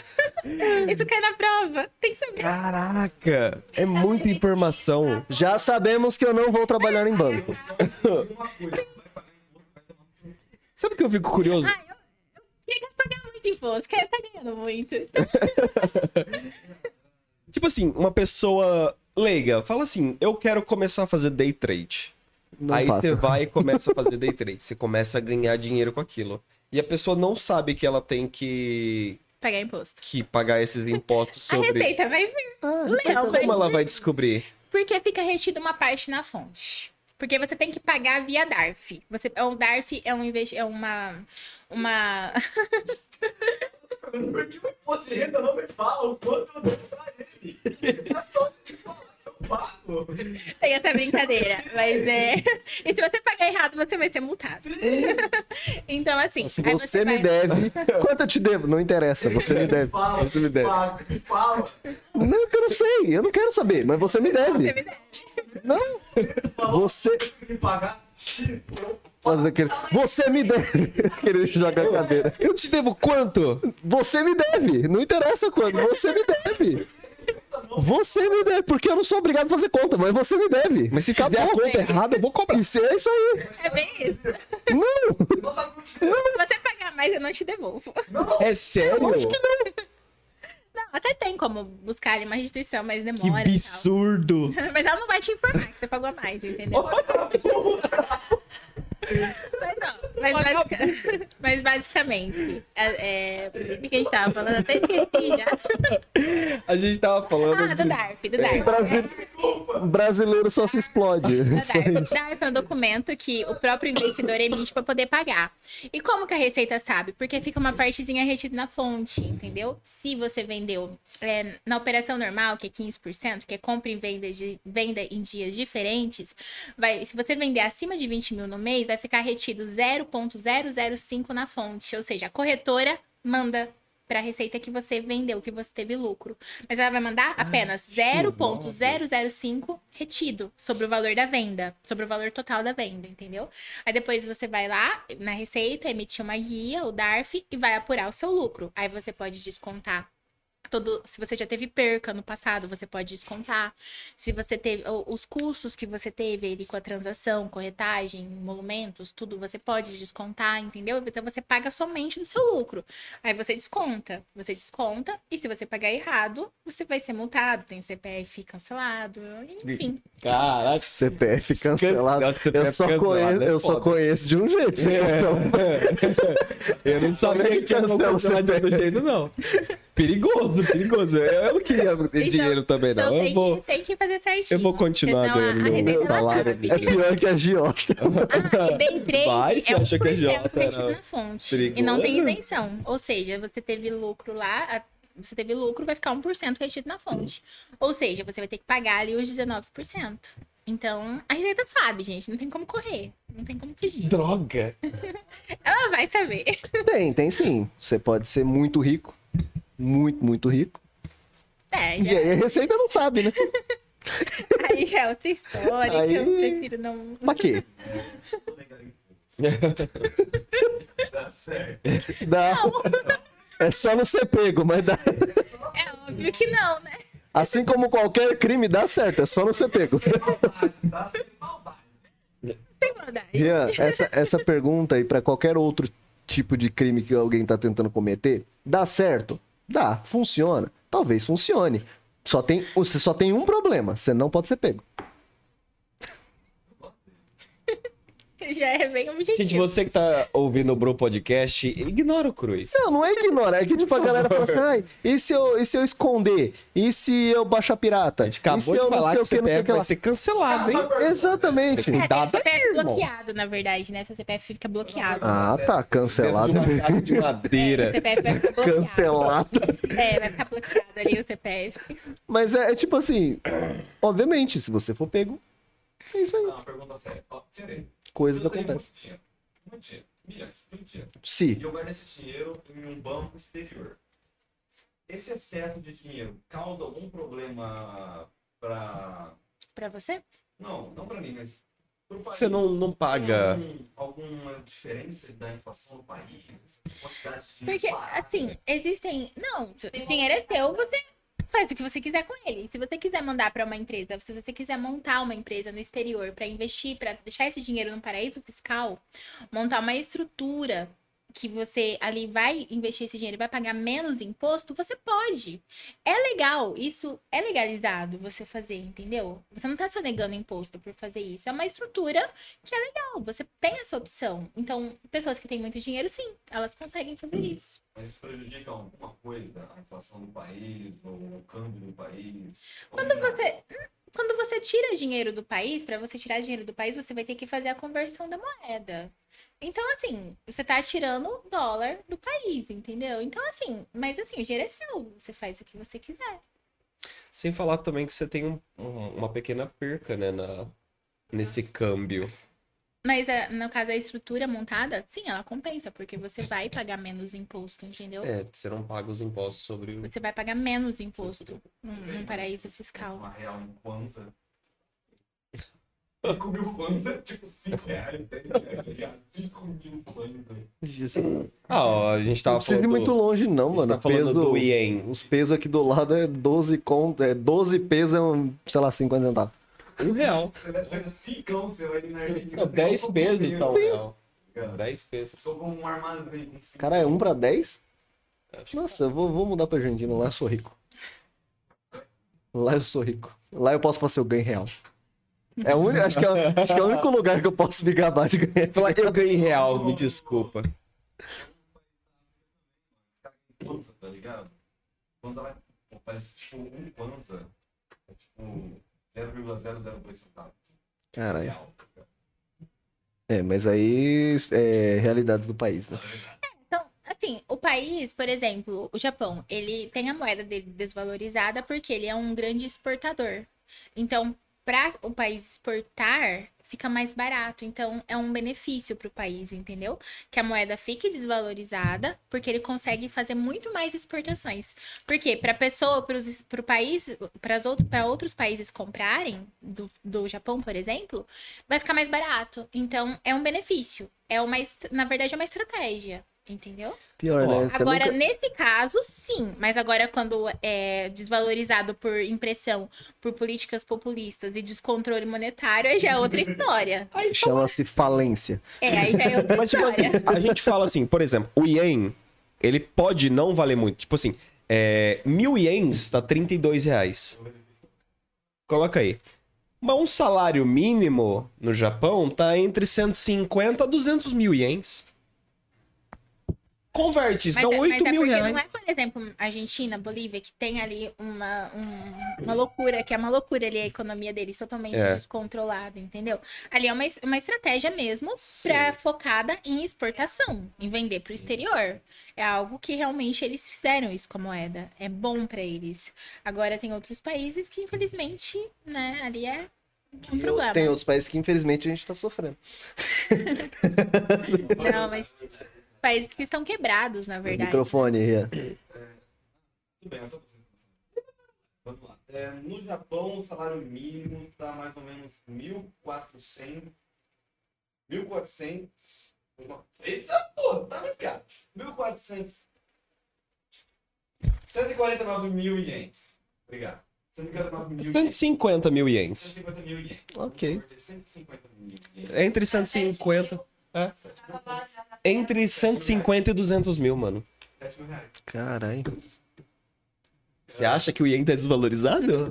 Não, em relação, por exemplo, ao Sim, real. É, entendeu? ele parece não ser É, sim, muito é, é, dinheiro, por isso, mas por é isso é uma que... estratégia. É algo que o país fez pensando realmente, é uma estratégia. Então não é algo ruim. É tanto que você Entendeu? vai ver o, tipo, o Ien tá desvalorizado, mas o país tá inteiro, né? E ele, ele exporta muito, entendeu? É uma estratégia Nota de voltada pra 20 mil. exportação. Tá bonito. Nota de 30 mil. Tem as coisas, né? Não é uma desvalorização por impressão de moeda ou por políticas monetárias populi por políticas populistas, sabe? Não é porque o país está desestruturado. É algo realmente é uma estratégia. Então, nesse caso, é bom. Poxa, é bom. Sabe qual é o único caso que moeda. Um um dos únicos casos, tipo, bem poucos, que moeda desvaloriza- va- desvalorizada é ruim? Brasil. Ah.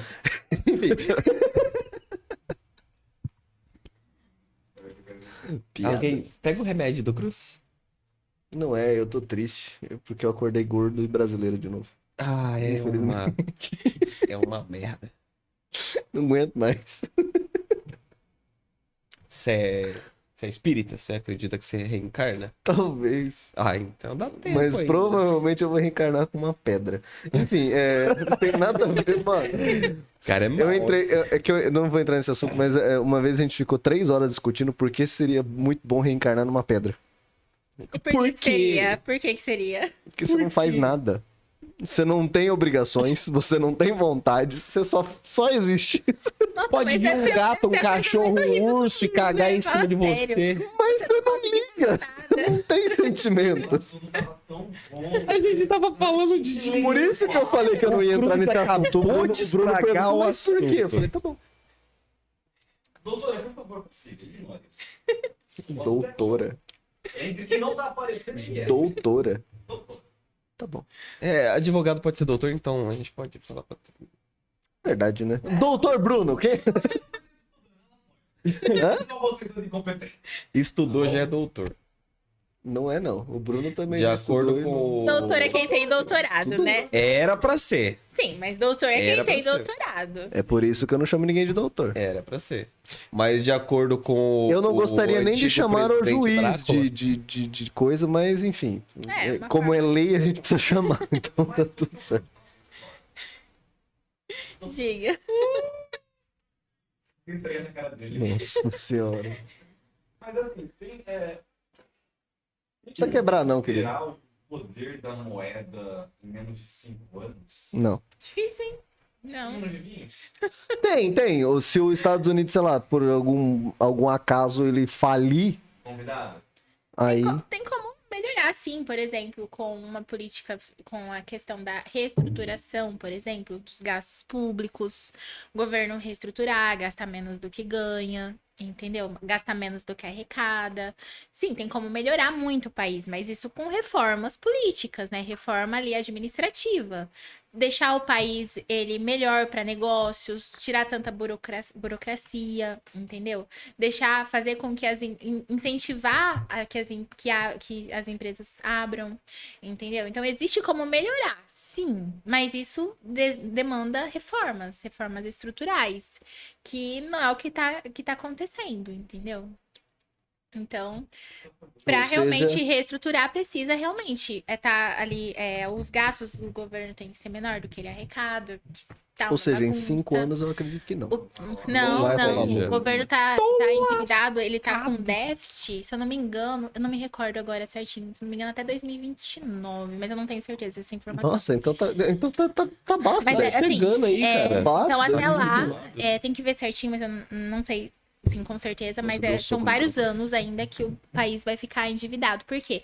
É dívida versus PIB, né? O que o PIB é o quanto que o país produz, o quanto que total ali de produção, versus o que ele tem de dívida. Então, mas a Então, arrecadação Parece do que já Brasil. aumentou bastante o PIB, né? A arrecadação do O Brasil. PIB pro ano que vem tá bem, a estimativa é bem baixa, bem baixa. Pro ano que vem. Sim. Mas Tem um boletim a pandemia. Focus. Tem um boletim Focus. Boletim Focus é a estimativa do mercado para esses indicadores. PIB, dólar, inflação, taxa Selic. porque. Pro ano que vem é bem baixa. Eu não lembro É bem que eu vi. baixa.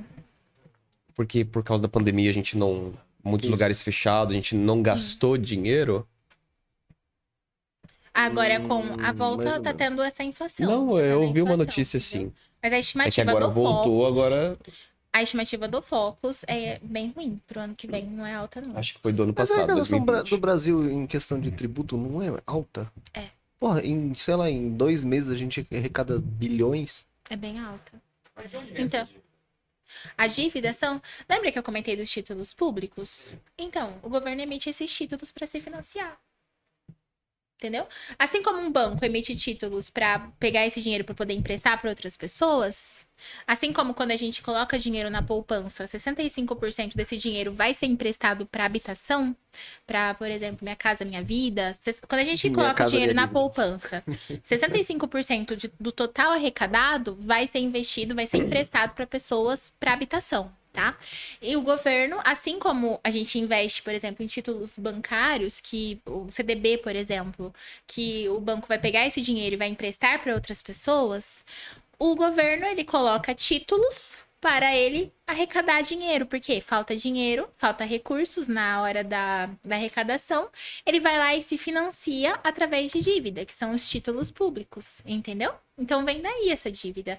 Ele pode emitir títulos tanto no exterior quanto no mercado interno, quanto no Brasil, entendeu? E é uma dívida pro exterior. Não, a nossa dívida é com o mercado interno. Essa dívida é com Por todo exemplo, pro parece. FMI, por exemplo, o Brasil não deve mais, mas agora agora é a dívida interna mesmo. Tem uma renegociação dessa dívida pra diminuir e é. Aumentando, na Pagando. verdade. Você Aí negocia chega pagando. na hora do vencimento, o governo, se não tem dinheiro, ele vai lá e emite novos títulos para pagar aquelas e vai rolando a dívida. Bola de E, neve. tá, e aumentou muito a dívida PIB. Aumentou muito. Principalmente por causa da pandemia. O que com a, a, a reforma da Previdência, a estimativa era que sobrasse, já agora começou, assim, descontrolou tudo novamente, né? Devido aos gastos da pandemia. Teve que se endividar, teve que imprimir dinheiro. Então, não é muito boa a expectativa. Ou seja, não, não imprimiu tanto dinheiro pra, não- né? Tinha que ter imprimido Não, imprimiu mais. bastante dinheiro. Mas não resolveu os problemas, imprimiu mais. Imprime mais. Aí também dívida também. Emissão de títulos, né? A emissão de títulos. Não, é, é brincadeira. Pelo amor de Deus, é brincadeira. é, É. a sério. é porque na, na internet, tudo que você, tudo que você fala. Ah, o Boletim Focus?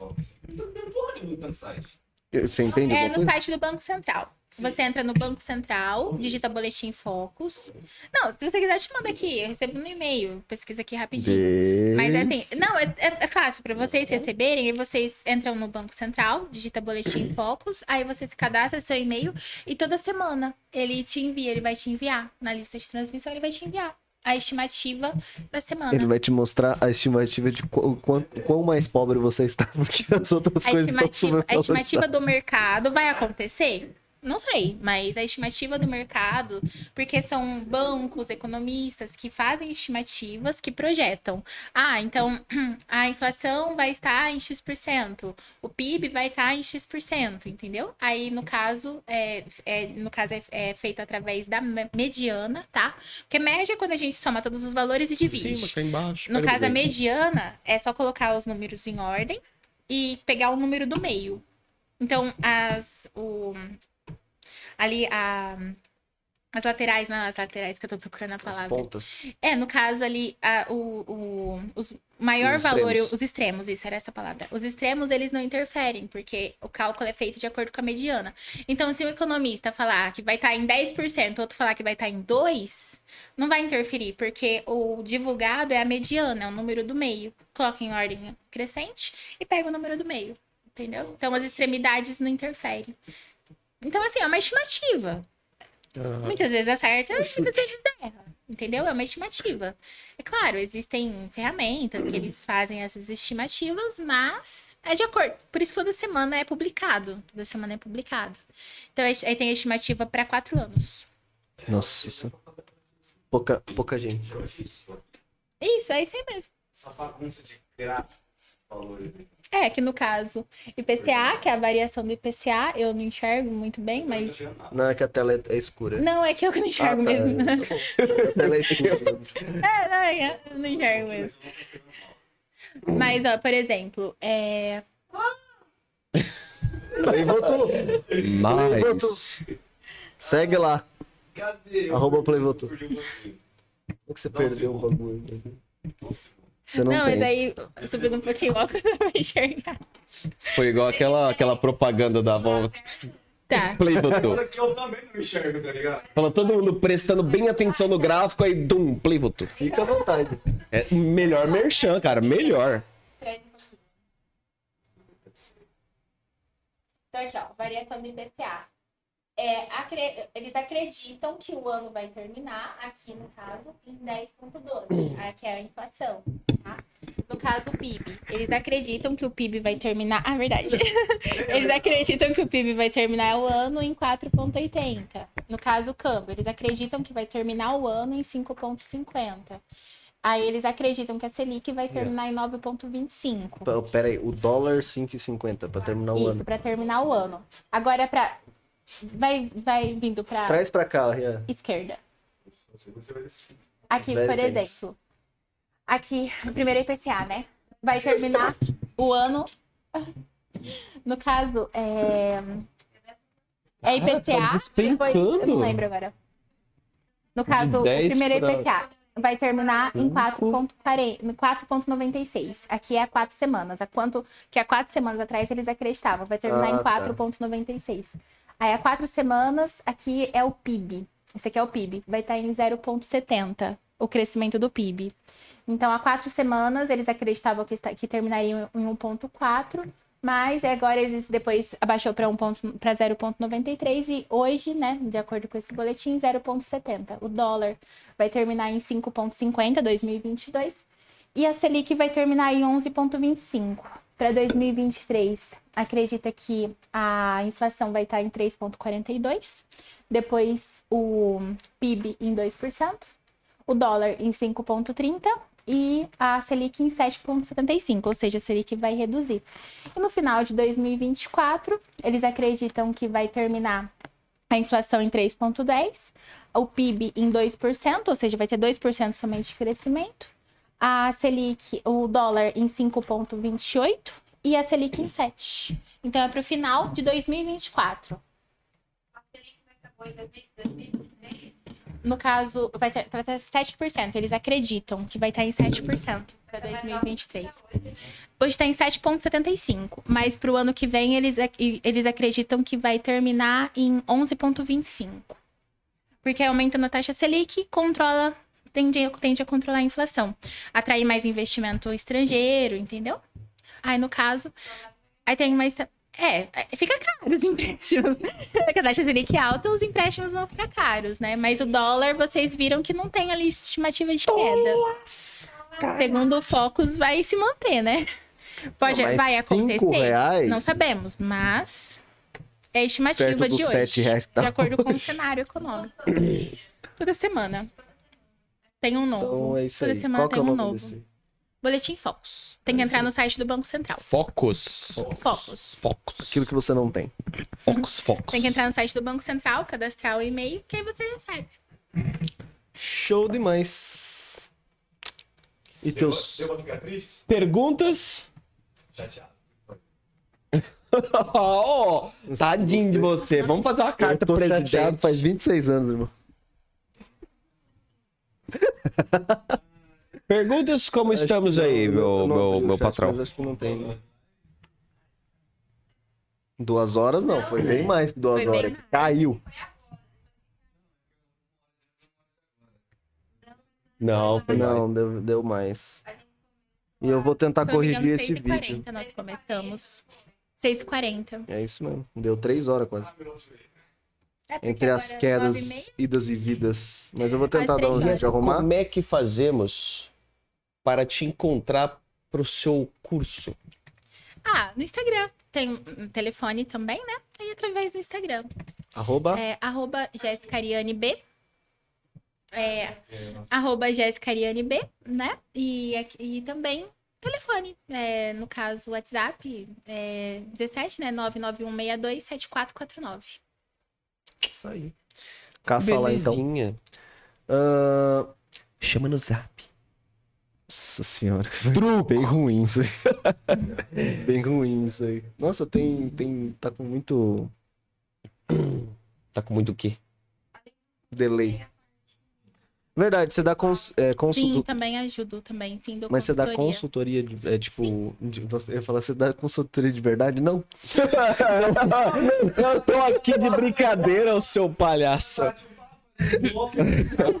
Não, não. Eu tô ouvindo isso, não? Não, eu digo, tipo, é só pra, pra pessoas. No caso.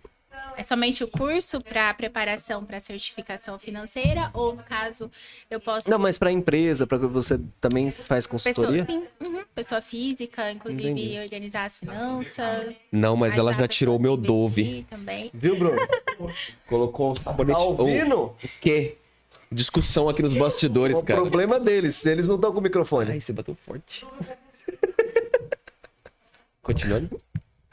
Continua, né? Ela dá consultoria pra pessoas que estão com dívidas.